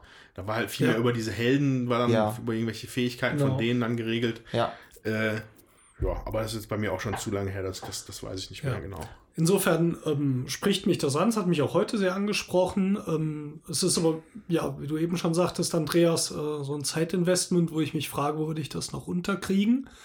Ähm, trotzdem würde ich mich freuen, wenn ich irgendwie die Gelegenheit hätte, das ab und zu mal zu spielen. Vielleicht auch mit den Armeen, die noch hier sind. Äh, wobei Imperium gegen Imperium vermutlich dann nicht so toll ist. aber. Ähm, Kommt ganz drauf an. Ja. Ähm, ich glaube, aus Caven habe ich sogar auch noch ein paar da. Ich finde es cool, aber ja, realistisch gesehen kriegen wir unsere Brettspiele schon nicht durch. Ähm, Videospiel nicht durch. Jetzt hätte ich dann vielleicht noch Tabletop dabei, was ich nicht durchkriege. Aber noch mit Trading Card Spiel her, Trading Cards liegen ja auch noch hier. Und Golf. Golf ist raus. da ist Tabletop deutlich weiter vorne. Ähm, aber es hat mich, hat mich einfach angesprochen. Also ich hätte da Bock zu, gar keine Frage. Die Frage war auch damals, äh, mit wem spielst du es? Ich hatte hier in der Gegend jetzt auch keinen, der ähm, Tabletop spielt, aber auch wegen dem zeitlichen Invest habe ich auch jetzt nicht aktiv jemanden gesucht. Ja, das wäre kein Problem, in, in Bonn äh, oder in Köln da Leute zu finden. Ich glaube, ja. glaub, du musst den Tommy noch ein bisschen bearbeiten, dann könnt ihr irgendwann mal so ein Skirmisher gegeneinander spielen. So eine kleine War Machine oder sowas. Also das könnte ich mir tatsächlich am ehesten noch vorstellen. Ja, ja das ist auch wirklich, also da liebäugel ich halt auch schon eine ganze Weile mit, so ein kleineres also ein System zu nehmen, wo kleinere Schlachten äh, stattfinden, was einfach von der Zeit her dann eine Spielrunde dann auch einfach schneller ist als eine fette äh, Materialschlacht zwischen zwei ja. 3000er Armeen. Ähm, aber das hat auch was, dieses, äh, ich hau ja, da mal rein und da sind halt jetzt acht Miniaturen weg. So. Also ich, in meiner Gruppe damals war auch ein Orkspieler dabei. Hm. Und das ist halt so eine klassische Masse-Armee. Hm. Das war dann schon cool, wenn er dann da teilweise 20, 30 Modelle äh, einfach dahingestellt hat. Während du dann nur fünf Space Marines dir leisten konntest. Aber dann, das, das ist schon eindrucksvoll. Mhm. Nur hast du da natürlich dann aber auch wieder das Problem, bis du die alle angemalt hast vergehen noch mehr Zeit. So eine, eine beliebte Taktik bei Ork-Spielern, dass man den Gegner quasi schon in der Aufstellung besiegt hat, weil man ihn so mürbe gemacht hat durch das Aufstellen der eigenen Armee, das so ewig lange dauert, dass für den anderen die, das Match danach schon entschieden ist quasi. Ja. ja, Jutta, hast du denn schon geistig deine Tabletop-Armee zusammengestellt? Nein. Also, bis jetzt ähm, ja, wir haben ja die Brettspiele noch nicht durch. Mein Fokus liegt ja auch häufig da äh, nochmal auf einem anderen, ja, woanders als äh, beim Steffen, sag ich mal. Also wir haben schon Schwierigkeiten, irgendwie übereinzukommen, häufig, äh, wenn es um kooperative Sachen geht oder dann so, ähm, ja, so andere äh, Spiele, wo es mehr ums Erzählerische dann auch noch geht. Aber das mache ich halt auch noch mit und ähm, gut, das würde ich halt auch mal mitspielen. Aber da wird jetzt weder, also wird mein Herzblut nicht äh, reinfließen und ähm, ja, ich habe auch, glaube ich, gar nicht so viel Lust, äh, so viel Zeit aufzuwenden für diese ausführlichen Regeln, die ja dann auch nochmal wichtig sind. Und man mhm. muss sich da wirklich reinknien, damit man weiß, was für eine Fähigkeiten hat meine Armee, wie will ich das strategisch machen und so. Das ist, da ist so ein Zeitfaktor auch drin, den möchte ich, glaube ich, lieber dann für andere Spiele nutzen. Ja. Weil du ja auch so, so Metagame-Sachen wie ein Deck vorher bauen. Bei Magic ja, und so ist ja alles nichts, was dich nee, interessiert. Das, du würdest ja am liebsten immer gern losspielen. So. Genau. Da ist vielleicht dann doch sowas wie ähm, Imperial Assault oder sowas die bessere Wahl. Ja, ja. Ich glaube, du warst auch nicht so begeistert davon, dass es so würfellastig ist, ne?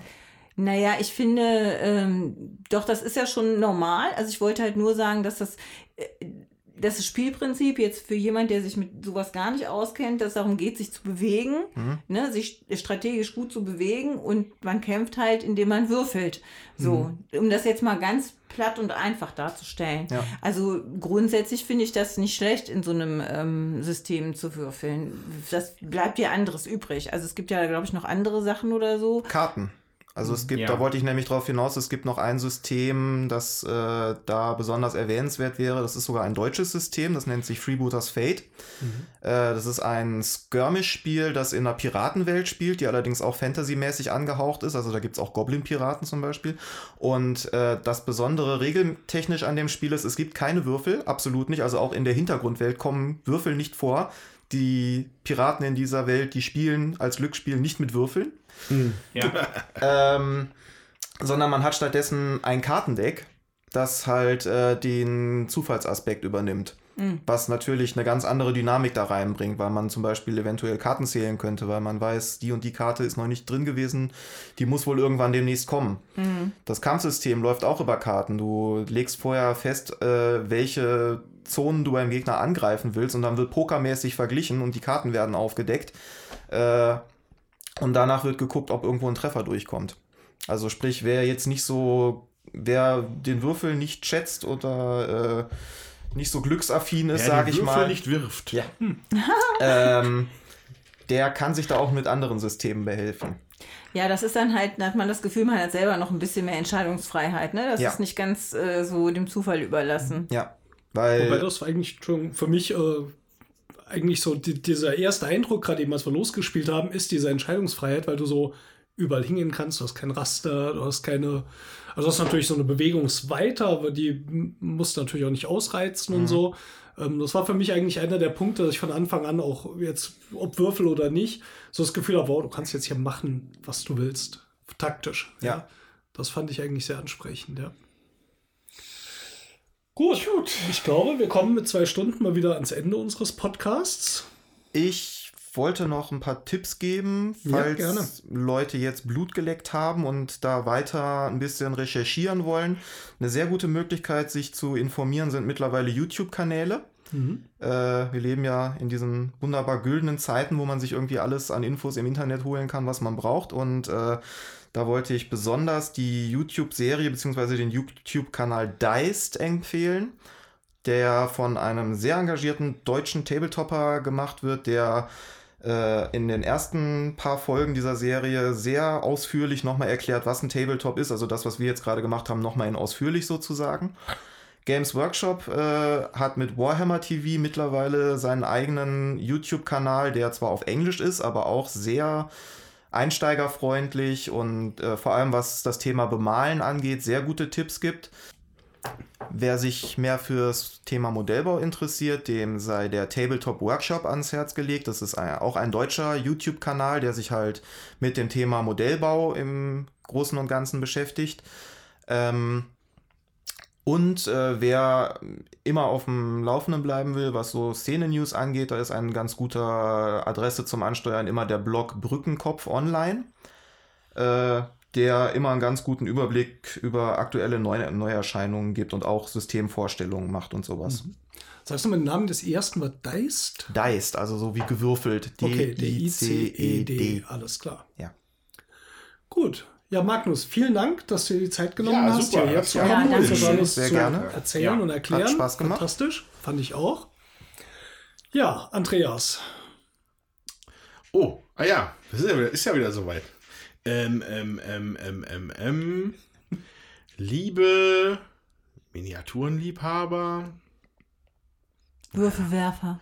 Würfelwerferliebhaber, liebe Leute da draußen, ähm, für den Fall, dass ihr beim Abbau eine 5 würfelt, oh, es wird immer schlimmer, äh, schaut doch mal, ob ihr aus, diesen, aus dieser 5 nicht 5 Sterne machen könnt, die ihr uns eventuell bei iTunes oder so in einem Review hinterlasst, mit ein paar netten Worten, dann würden wir nämlich noch viel mehr tolle Zuhörer wie euch bekommen. Ja, und sendet uns fleißig eure Kommentare auf Facebook oder über unsere Hauptseite www.würfelwerfer.net. Wir freuen uns. Ja, in diesem Sinne, lasst euch gut gehen und wir freuen uns aufs nächste Mal. Tschüss.